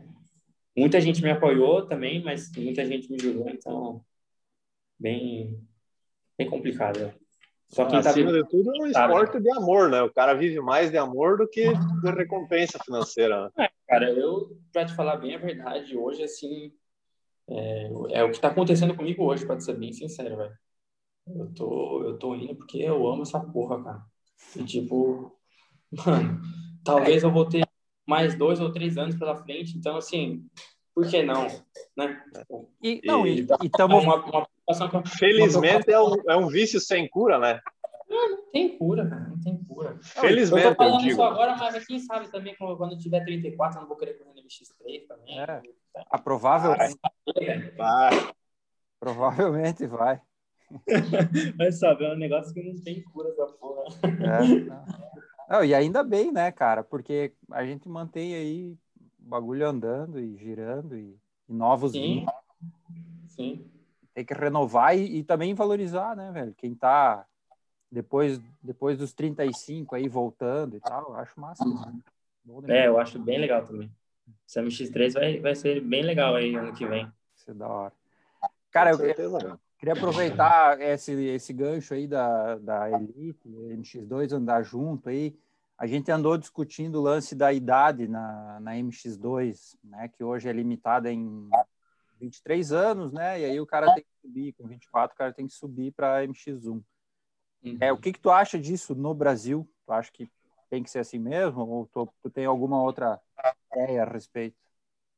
Cara, eu, eu acho que tem que ter a idade limitada assim, cara. Eu acho que tem. Porque senão fica mais difícil de trazer trazer pilotos novos, né? Não vai ter renovação nunca, né? Você imagina. Você imagina eu correndo no MX2? Eu vou tirar, é o que a gente estava falando, eu vou acabar tirando a vaga de, de um outro piloto que está subindo. Você entendeu? Então, você imagina. É, eu acho que seria, no meu ponto de vista, tá? Eu acho que seria uma, uma cagada, tipo, deixar a idade livre. E, tipo, se os caras fizerem isso, quem sabe a gente não põe o rato para correr na 2, né? Vai saber. É, então, tem, tem esse outro lado, né? É, então. Que tem, é tem esse lado que eu acho ruim, porque nunca vai ter renovação, cara. Tipo, eu, assim, eu fiquei pensando, assim, esse, nesses tempos, assim, que eu fiquei parado. Tipo, eu fui um cara que, que para falar o português bem claro, assim, eu me fudi pra caralho, velho. Pra, pra, pra me destacar no esporte, assim, porque, cara, para pra pensar, eu peguei, tipo, todas todas as, as fases mais foda do, do motocross eu peguei, velho. Tipo, eu peguei o Rato, eu peguei o Eric, peguei, cara, peguei muito cara forte, peguei a geração dos gringos, eu peguei todas. Então, assim, tipo, para mim me destacar, eu tive que treinar demais. Então, assim, é, isso acaba desanimando. É o que eu falei para você. Tipo, você imagina, eu andava de 80, fui correr na intermediária no Campeonato Paulista, os caras não deixaram correr e foram, colocaram para correr no MX2, velho. Junto com o Rato, com os caras que já era tipo, super forte. Então, assim, eu tive que, que, que me sobressair de alguma de uma certa forma, né? É, eu acho que esse tipo de coisa que aconteceu na tua vida foi só pro teu bem, porque é, como lá no começo a gente falou, faz tempo que eu acompanho motocross, eu vi você andar de, de, de 80 e vi você passar para 125, né, MX2, enfim. E, e parece que ali separou o Dudu do irmão do Ratinho. Sim, com certeza. Foi bem então, isso mesmo. Ali, ali você conseguiu criar uma, uma identidade tua e tu teve um crescimento muito rápido naquela Sim. fase. É, por causa que foi o que eu falei, cara, eu tive que me destacar, porque assim, é, ou eu treinava, os caras são muito talentosos, né, cara? Você pega a geração do rato aí, todos eles, assim, são, são Leandro Silva, o Wellington, o Rato, os caras foram uns caras, assim, que treinavam, vamos bem dizer assim, treinavam um pouco e eram muito talentosos. E eu já vim de uma outra geração que, que não tinha esse certo talento, vamos dizer assim. Então, assim, a minha geração, é, a do Thales e a do e até a do próprio Hector, assim, que a gente teve que, mano, batalhar muito para andar com os caras, mas muito, muito. Tipo, foi absurdo que a gente teve que treinar para andar com esses caras, entendeu? Tu acha que hoje se treina mais do que 10 anos atrás? Eu, eu acho que sim assim, Sim. posso até estar tá sendo, tá sendo injusto, mas eu acho a impressão que eu tenho. O, o esporte mudou, né? O esporte mudou. É, antigamente, assim, eu lembro, assim, quando, quando o Rato foi campeão, tipo, lá em 2005, no MX2, primeira vez, assim, que ele foi campeão. Ele já vinha sendo campeão, né, na, na 60, na 80, enfim, mas quando ele foi campeão, assim, da, da, da MX2, assim, é, eu lembro, assim, tenho lembranças que a gente treinava, treinava bem de moto, assim, treinava bastante de moto, mas a gente, tipo, não treinava muita parte física, né? E aí é o que a gente estava falando da evolução do esporte, né? É, hoje você vê, tipo, o cara que é piloto de motocross, o cara é um triatleta, velho. O cara corre a maratona, o cara, se precisar fazer um Ironman, o cara faz, velho. E é só desse jeito que é. E aí é que a gente fala, da, do, falou também da evolução da moto, né? Tipo, se você não tiver 100% treinado, você vai se matar, velho, com uma 450. Esse é o português, claro, né? E, e aí, aí entra o financeiro também, né? Para tu treinar toda essa coisa. Quanto mais você treina, cara, você, mais você precisa de gasolina, mais a moto consome peça, mais suplementos você precisa para aguentar a carga de treino. Você começa a somar tudo isso aqui. Nossa, velho, é um caminhão de peça caminhão de. E tudo de isso não adianta, não adianta fazer sem um acompanhamento, a moda louco, né? Não, não tem, ninguém vai, vai ter o resultado.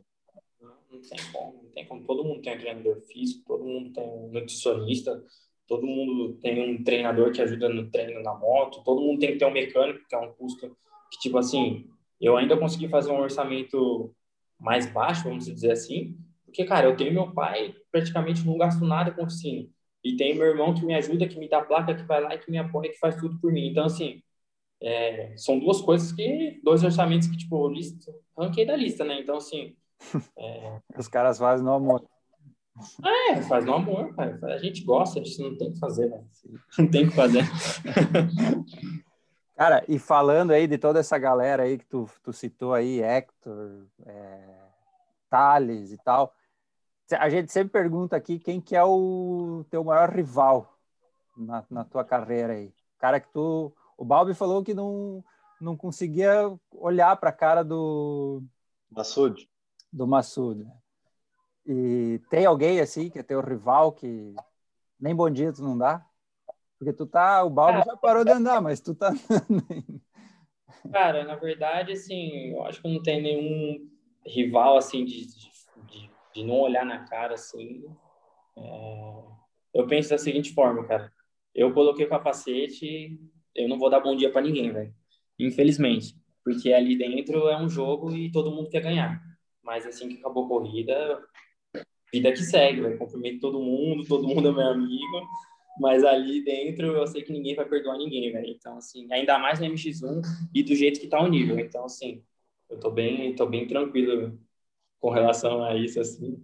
E outra também, faz dois anos que eu não corro, então Acho que eu não tenho um rival assim, não.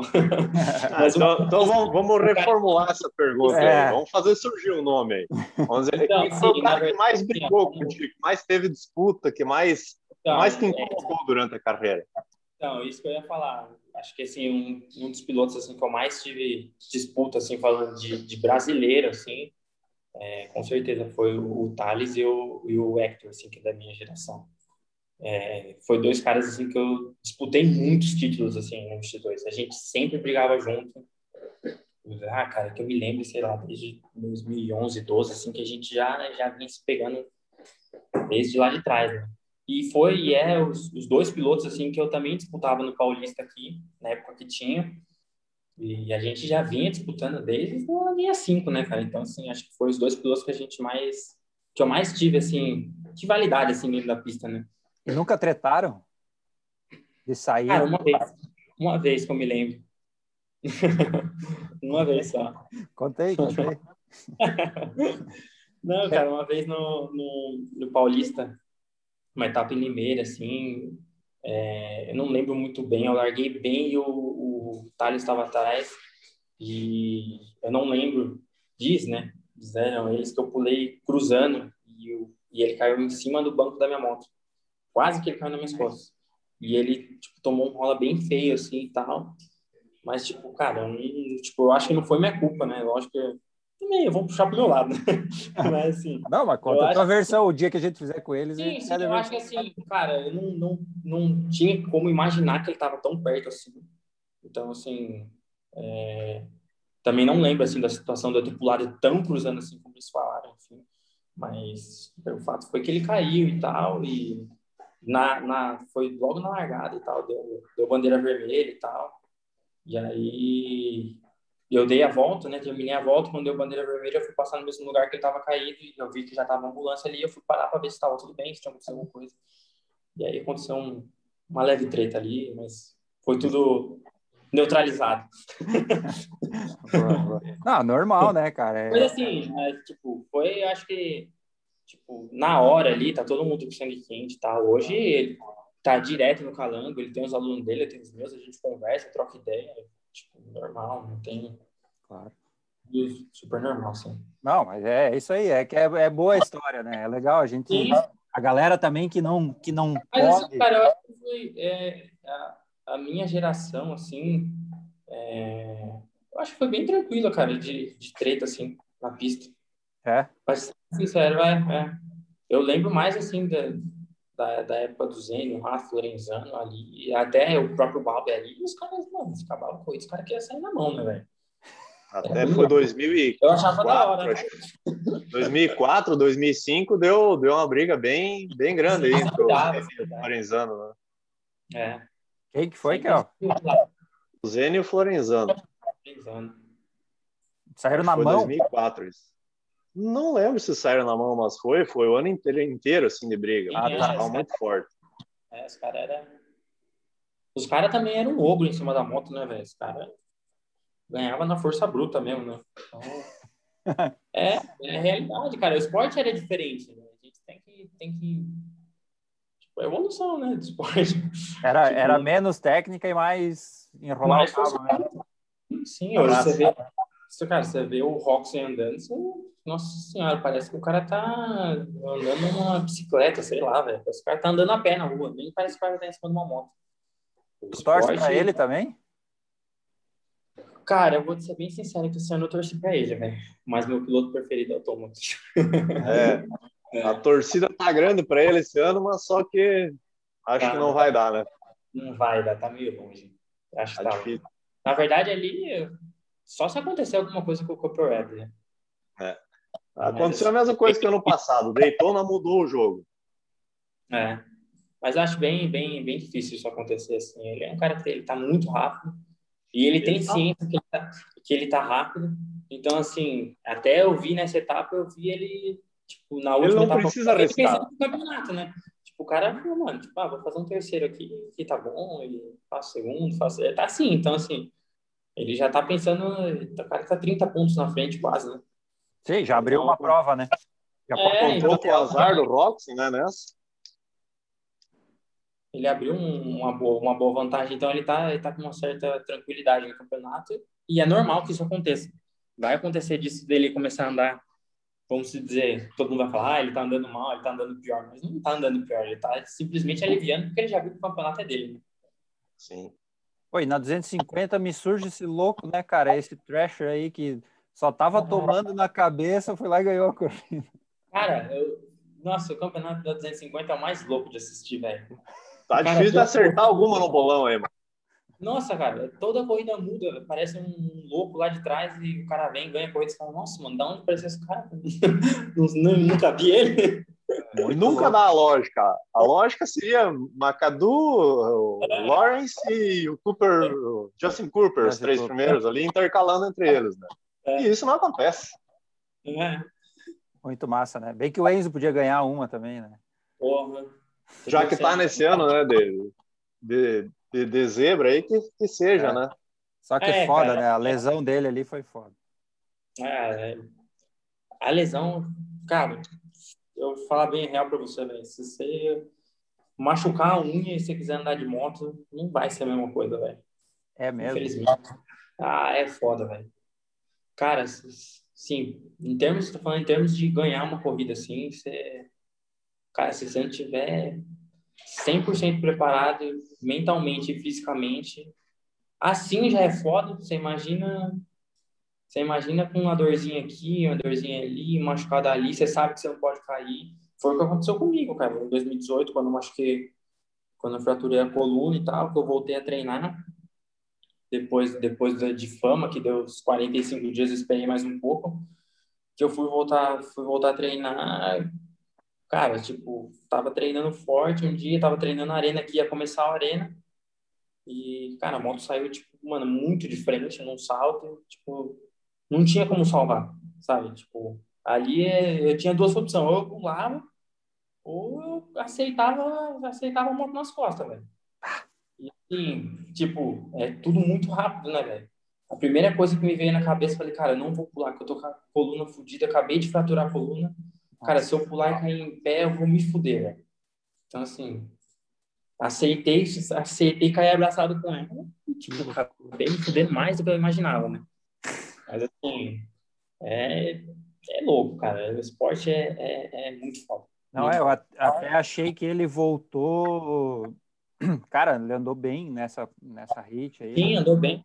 Fez um resultado bom. Porque, cara, o escafoide ali, não, não sei se tu já teve escafoide, mas todo mundo que tem cara, fala 2012, que... eu perdi o brasileiro por causa disso. ok, se quiser.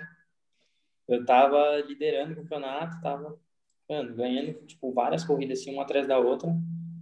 E aí eu caí no arena e, e quebrei o escafoide. E... E aí, cara, comecei, fui no, fui no médico, tal, tirei raio-x, não saiu nada. E, cara, continuei treinando, mas voltava para casa, mano, chorando de dor, né? Chorando de dor, que não conseguia mexer o braço. E, cara, tipo, foda. E fui no médico umas três vezes tirar raio-x, mano. Nenhuma das vezes saiu. Aí chegou um dia, cara, que, tipo, voltei para casa, assim, de um treino, cansado pra caralho, mano. Minha mão doendo absurdo, assim, cara, eu só vivia tomando anti-inflamatório. E aí eu falei, cara, não dá mais, não dá mais. Meu, fui no médico falei, cara, se não me der ressonância agora, eu não sei o que eu vou fazer, velho. Porque tem alguma coisa errada, não é possível, cara. Não é possível doer tanto assim, tipo, já tinha passado, tipo, dois meses, velho. E aí eu fiz uma, fiz uma tomografia e tal, cara, pela minha surpresa, foi na hora certa, assim. Já tava, já tava quase perdendo o escafoide, pra você noção. Tava começando a necrosar. Então o moço muito foda de irrigação, assim, de sangue e tal. Ele é muito é. fácil de necrosar. E ele já tava começando a ficar com os pontinhos pretos, assim. Então foi, tipo, fui na hora certa pro hospital, velho. É, essa que é a merda, ele não melhora, né? Ele não, não, melhora, não tem irrigação, ele não melhora. Não. Eu até acho que o Enzo conseguiu voltar. Eu achei que ele só voltaria para o motocross. Sim. Conseguiu... É, ele voltou bem rápido. É. E, cara, não sei, é, até é legal ouvir a tua opinião, assim, sobre, sobre ele, assim, o que tu acha que, como ele tá, o que que tá rolando, tu torce para ele, tu não torce, tu... Cara, eu vou ser bem sincero, eu torço para ele sim, cara, porque é, eu sei o quanto é difícil tá fazendo o que ele tá fazendo, velho. Essa aqui é a verdade, assim. É, é muito complicado por mais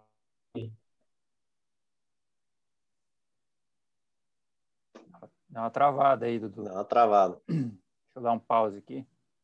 Vai. Então, eu acho muito bom, cara, o que ele tá fazendo. E travou, Dudu. Travou, não. Aí, galera, peraí. Deu uma travadinha, mas voltou. Dudu tinha ficado congelado, agora tá congelado de novo. Mas vamos ver se. Aí, agora tá, tá valendo. Oi? Dudu, não, tô te ouvindo aí. Acho que o Kel aí. também tá, tá, tá de boa. Tá o Dudu boa. Tava, tava falando aí do Enzo, que acho que é muito bom o que ele tá fazendo e tal. E tá todo mundo acompanhando e torcendo. E, e tem o Ramler também, né? Que a gente acaba não falando às vezes, mas a, a, relação com o Ramler é um pouco diferente, ele já cresceu nos Estados Unidos, então sim, sim. o Enzo a gente sim, é, viu falando, né? é tipo desenvolver daqui, né? Então é um pouco diferente, só isso. Acho que travou de novo para ele. Eu acho que acabaram com a internet em, em Montemar lá. Resultados muito, muito, acredito que bom.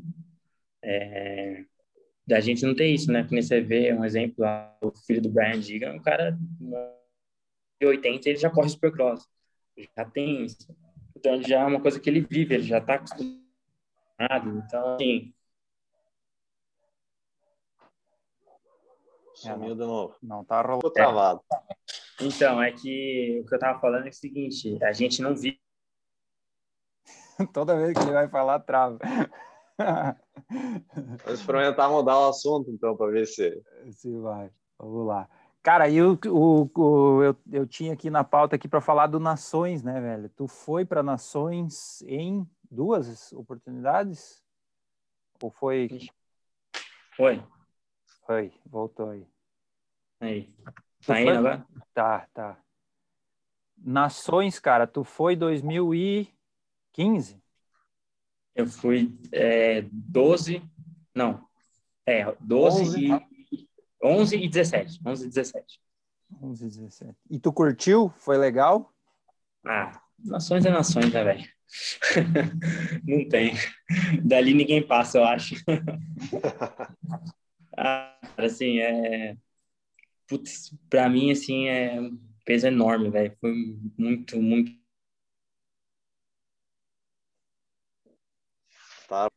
Então, pequenos problemas na internet aí, mas agora o Dudu tava falando do Nações, que dali ninguém passa. A experiência mais foda que tem. Ah, com certeza. Nações é, é um negócio mágico, assim, velho. Você tá lá podendo representar todo o seu país, é, cara, muito louco, assim. É um negócio muito bom, assim, uma energia muito boa, e você vê, assim, é, cara, multidão, assim, a galera, o negócio é, é surreal, é surreal o que você vive ali. É um negócio muito, vamos dizer assim, intenso, cara, porque é igual que eu tava falando do México, né? Tipo, eu fui para um outro país, então no Nações também, geralmente a gente vai para um outro país, pega uma moto totalmente diferente, tem poucos dias de treino, tipo, para poder acertar a moto e fazer tudo rolar redondo. E, e aí você vai para a corrida, assim, no sábado é um treino de 40 minutos e você já larga para classificatória. É um negócio, cara, tipo, mano, muito intenso, assim, e, tipo, as pistas lá vira dois e lá vai fumaça e, cara, você, em 40 minutos você mal decora a pista, assim, e acha as linhas rápidas, sabe? É um negócio muito louco, cara, muito louco. Cara, e dá um nervosismo ao ponto de atrapalhar a performance? Cara, não. Porque é o que eu falei, cara, quando a gente coloca o capacete, você meio que se desliga, assim, velho, das coisas. É, tipo, no, na hora ali, você tem que se virar como você consegue e achar a desenha mais rápido, mais rápido possível.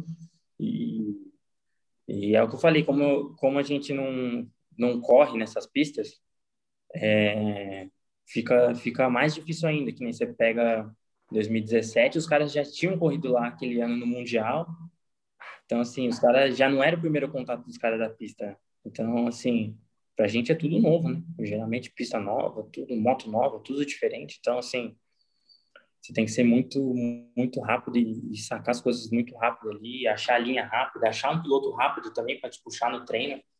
Isso também conta muito, velho. é muito, é. muito legal. Assim, você vê muito piloto, cara, os caras são absurdos, né, cara, de rápido e você encontra muito, muito piloto do seu nível também, então é muito legal. E às vezes a galera acha que isso aí não faz diferença, né? Diz, ah, não, é... porque nunca andou, que, que, né? Mas, cara, faz não. muita diferença, né? O cara faz já conhecer muita... a pista. É... É, não, não tem, não tem nem o que falar. É, é, totalmente. Tipo, imagina, se a gente tá andando a primeira vez na vida, na pista, e os caras já andaram.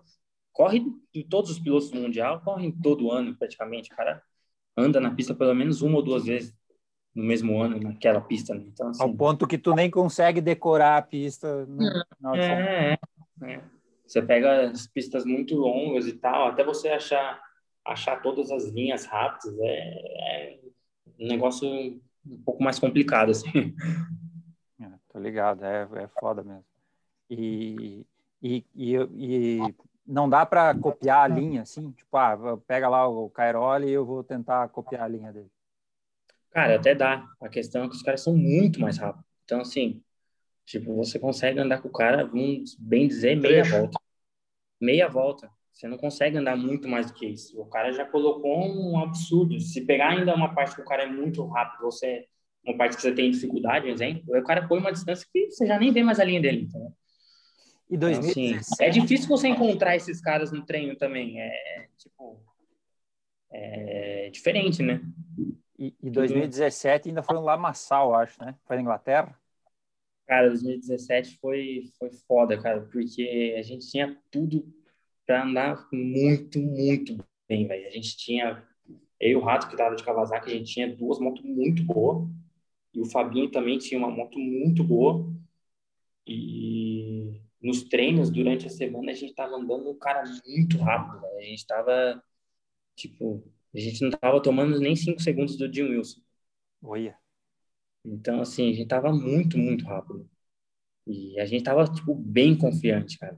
E chegou na sexta-feira assim, cara, foi foda, tipo, choveu o dia inteiro, cara, sem parar um minuto.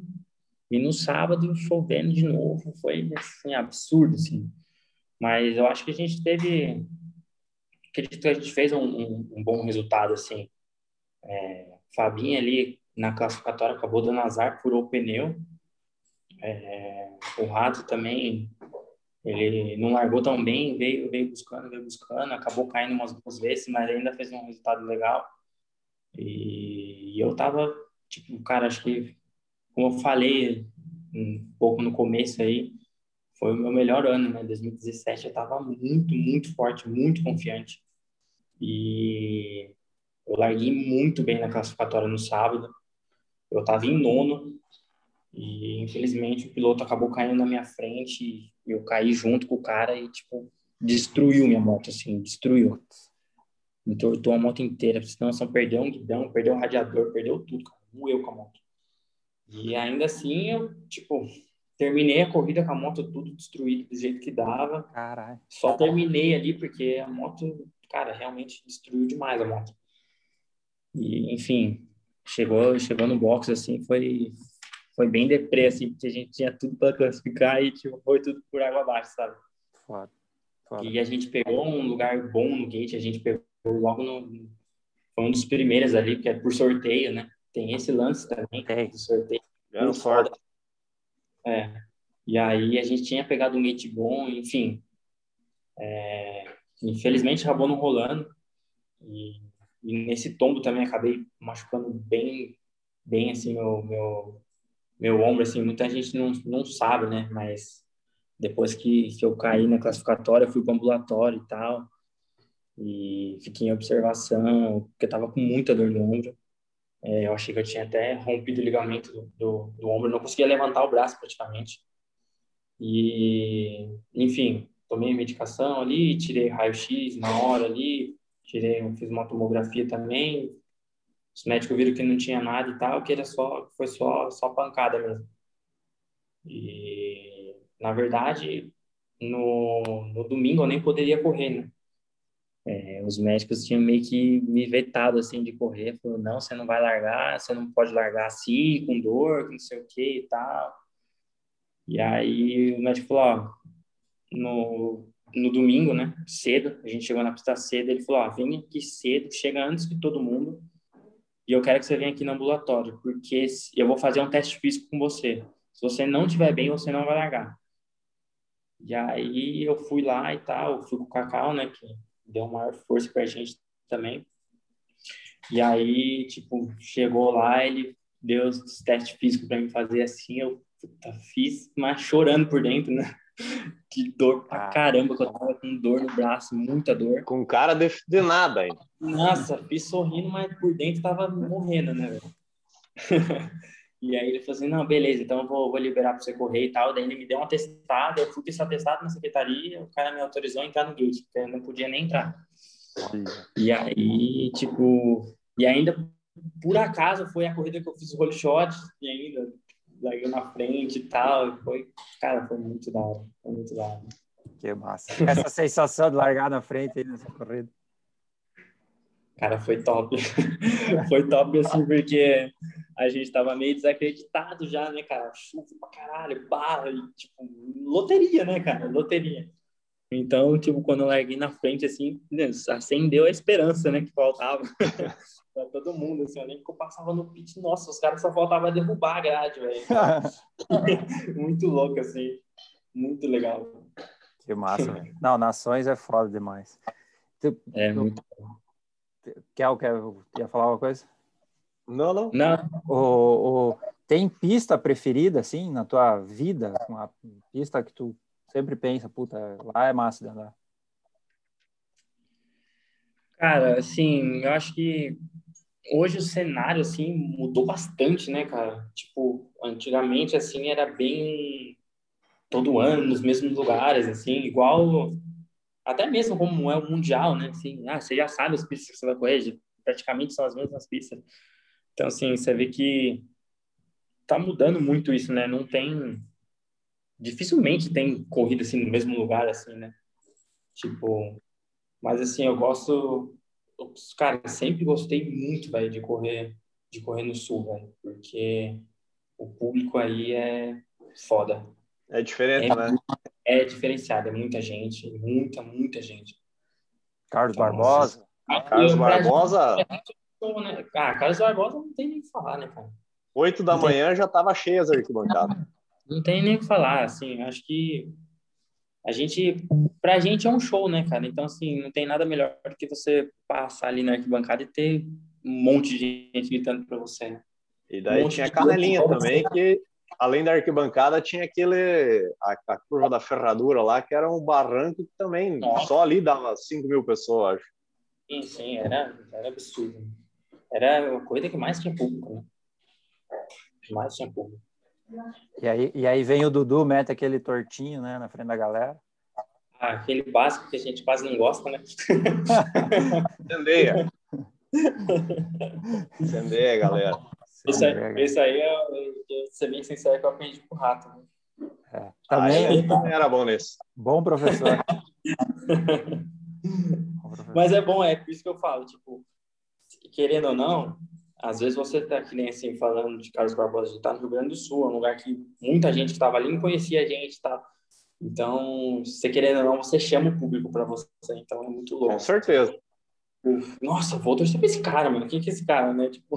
É, com certeza. Eu que sempre estava na arquibancada sentia isso. É. Isso é, isso é muito legal. Massa. Estratégia de marketing. Ah, faz. Com certeza. É massa mesmo. E, e, e, nessa linha de raciocínio aí, tem uma corrida que foi a mais marcante da tua vida, assim? Cara, eu lembro de Carlos Barbosa, eu lembro de duas, assim. É, eu lembro de, de uma que, cara, eu caí na largada. Então, não lembro que ano foi isso, cara. Se foi 2011, 2012. Falando que eu tava muito forte também, na 250. E eu caí na largada e eu ganhei a corrida, velho. Foi assim, negócio que acabou a corrida nem eu acreditava, velho. Tipo, foi um negócio surreal, assim. E aí aconteceu justamente isso que, que a gente tá falando, né? Você imagina, o cara vindo lá de trás, passando, e o locutor incendiando. Cara, você vê aquela multidão, e, cara, muito louco, assim. Acho que essa foi uma das mais marcantes, assim. Acho que eu nunca vou esquecer dessa corrida. Massa. É massa demais mesmo. Cara, o opinião polêmica, é, ou não também, não sei. Ah, os gringos no Brasil, a galera gosta muito desse assunto, né? De saber a opinião dos pilotos, principalmente. A tua, qual é? Cara, assim, uma pergunta polêmica, lógico. E eu sei que todo mundo gosta dessa, dessa pergunta. Mas, assim, eu acho que eu não sou nada contra, tá? Eu vou ser bem sincero, não sou contra é, os pilotos estrangeiros aqui no país. O que eu sou contra é os caras ganharem duas ou três vezes mais do que um piloto brasileiro, sendo que eles não entregam isso dentro da pista. E é isso, esse é o meu ponto de vista. Então, assim, você pega um piloto estrangeiro hoje que corre aqui no Brasil, claro, os caras são bons, sim, mas eu vejo, vamos por aí, nos últimos anos aí, o Hector entregou uns ótimos resultados. E é um piloto brasileiro. Por que não? Entendeu? Por que, que ele não pode ganhar igual os caras, entendeu? Então, isso é uma coisa que... Isso é uma coisa que me chateia, entendeu? Tipo, Será que tá, ele... não, tá, não tá tendo um, um negócio. Dois justo. pesos, duas medidas. é o que a gente falou do Dunca também, né? É, tudo isso conta, né, cara? Tudo isso conta. Você acaba ficando desmotivado, cara. Pô, você imagina lá. É, eu vou lá numa corrida, eu ganho de todo mundo, mas, cara, não, porra, não tenho salário igual dos caras, mas, porra. Aí você começa a se perguntar o porquê, né, velho? Pô, só porque eu não sou gringo, só porque eu não corri lá fora e tal. Então, assim. É, tipo assim, se, se fosse um. Vamos falar o português claro. Né? Se fosse um Cairoli da vida que viesse aqui e desse uma volta nos brasileiros, aí eu concordaria, né, velho? O cara ganhar duas ou três vezes mais que um piloto brasileiro. Mas, caso contrário, não, não faz sentido algum, né? Tu acha que não equilibrou nos últimos anos aí, últimos dois, três anos aí? O Hector, por exemplo, será que não é um cara? Eu acho que eu, eu acho, tá? Não, não é informação, não sei de nada, mas eu acho que o Hector e o Getro, por exemplo, na mesma equipe devem ganhar igual. Não? Acho difícil. É. Acho bem difícil. Acho bem difícil. Pode ser que eles dê uma equilibrada sim, eu acredito nisso, sim, mas que ganhe igual, não ganha. A impressão que eu tenho é, é que sim. Mas enfim. É, é... é, tipo assim, se fosse isso mesmo, talvez, para pra pensar, o Duncan talvez teria desistido. Para pra pensar. Aí, não, aí até convidar a galera é? a assistir o, o, podcast com o Cali. O Cali falou que o, o, que o Dunca pediu, eles iam pagar. E o Dunca desistiu é. por, por, né, por querer. Mas, é. mas é, é aquela, né? Fica... A... É, fica de cada um, né? Sim. Sim. Legal, cara. É, Kel, tem mais alguma, alguma pergunta aí? Mais alguma Cara, queria abordar aqui o, o, o assunto Supercross. O Dudu já teve oportunidade de participar no Brasil, né? E, a, no, ali no, no, nos anos 90 existiu o Skull Supercross, depois no, no uh, 2007, 2008 ali teve o Dunas, se, se participou, o que, que achou, qual que era a diferença pro Arena? Cara, eu, eu, quando teve o Dunas eu corri sim, foi Cara, os caras fizeram um evento de respeito, velho. É uma pena que, que não foi para frente, assim. Tinha tudo para ser um puta campeonato, um puta evento e um puta show, né? Que foi na época, né? É, não entendo até hoje, assim, porque que não continuou, mas foi, foi um evento realmente de respeito, até nível de pista, assim, acho que se a gente se parar para pensar, se a gente tivesse tido até hoje, talvez seria muito mais fácil para um piloto correr o Supercross hoje. Seria... Às vezes eu me pergunto por que, que o Arena não, não parte para esse lado, porque eu, como espectador falando, não é bacana assistir o Arena. Sim, é. Parece que a não gente... combina. É uma, uma pista muito pequena, muito travada, para umas motos muito grandes, muito fortes. Né? Sim, sim, sim. É, a gente até já pediu isso inúmeras vezes para o Carlinhos, mas é um negócio que ele teria que aumentar muito a estrutura dele também, diz ele, né? Ele teria que aumentar muito a estrutura dele, tanto de arquibancada quanto, quanto de iluminação, enfim, para poder fazer para poder fazer rolar. Então ele optou por sempre deixar o arena, que é um pouco mais fácil. É, é o lance que a gente estava falando de, de custo também, né? Você imagina, ele tem mais arquibancada, ele tem que ter mais caminhão para levar as arquibancadas, ele tem que vai precisar de um orçamento maior. Então, assim, tudo isso tem que contar. E é, é, fica aí, ó, fica a dica. Por que vocês não chamam o Carlinhos para fazer um fazer um podcast com vocês? Boa. Aí ele explica, cara. Eu acho que ele tem tudo para fazer também, cara. o negócio. Boa. Boa, vamos chamar assim, vamos chamar o Carlinhos aí qualquer hora dessa. Eu vou ter que trocar o lugar aqui para botar a carregar o celular. Oh. Continuando. E, eu, e, cara, eu correr Supercross nos Estados Unidos nunca pintou uma chance, assim, uma oportunidade? Um, ou tu, tu mesmo tentou cara, em algum momento? Cara, para ser bem sincero, a gente nunca tentou. E assim, até por conta por conta dessa dificuldade de, de pista que a gente tem, né? É, a gente sempre pensou nisso. É, porra, cara, é difícil você.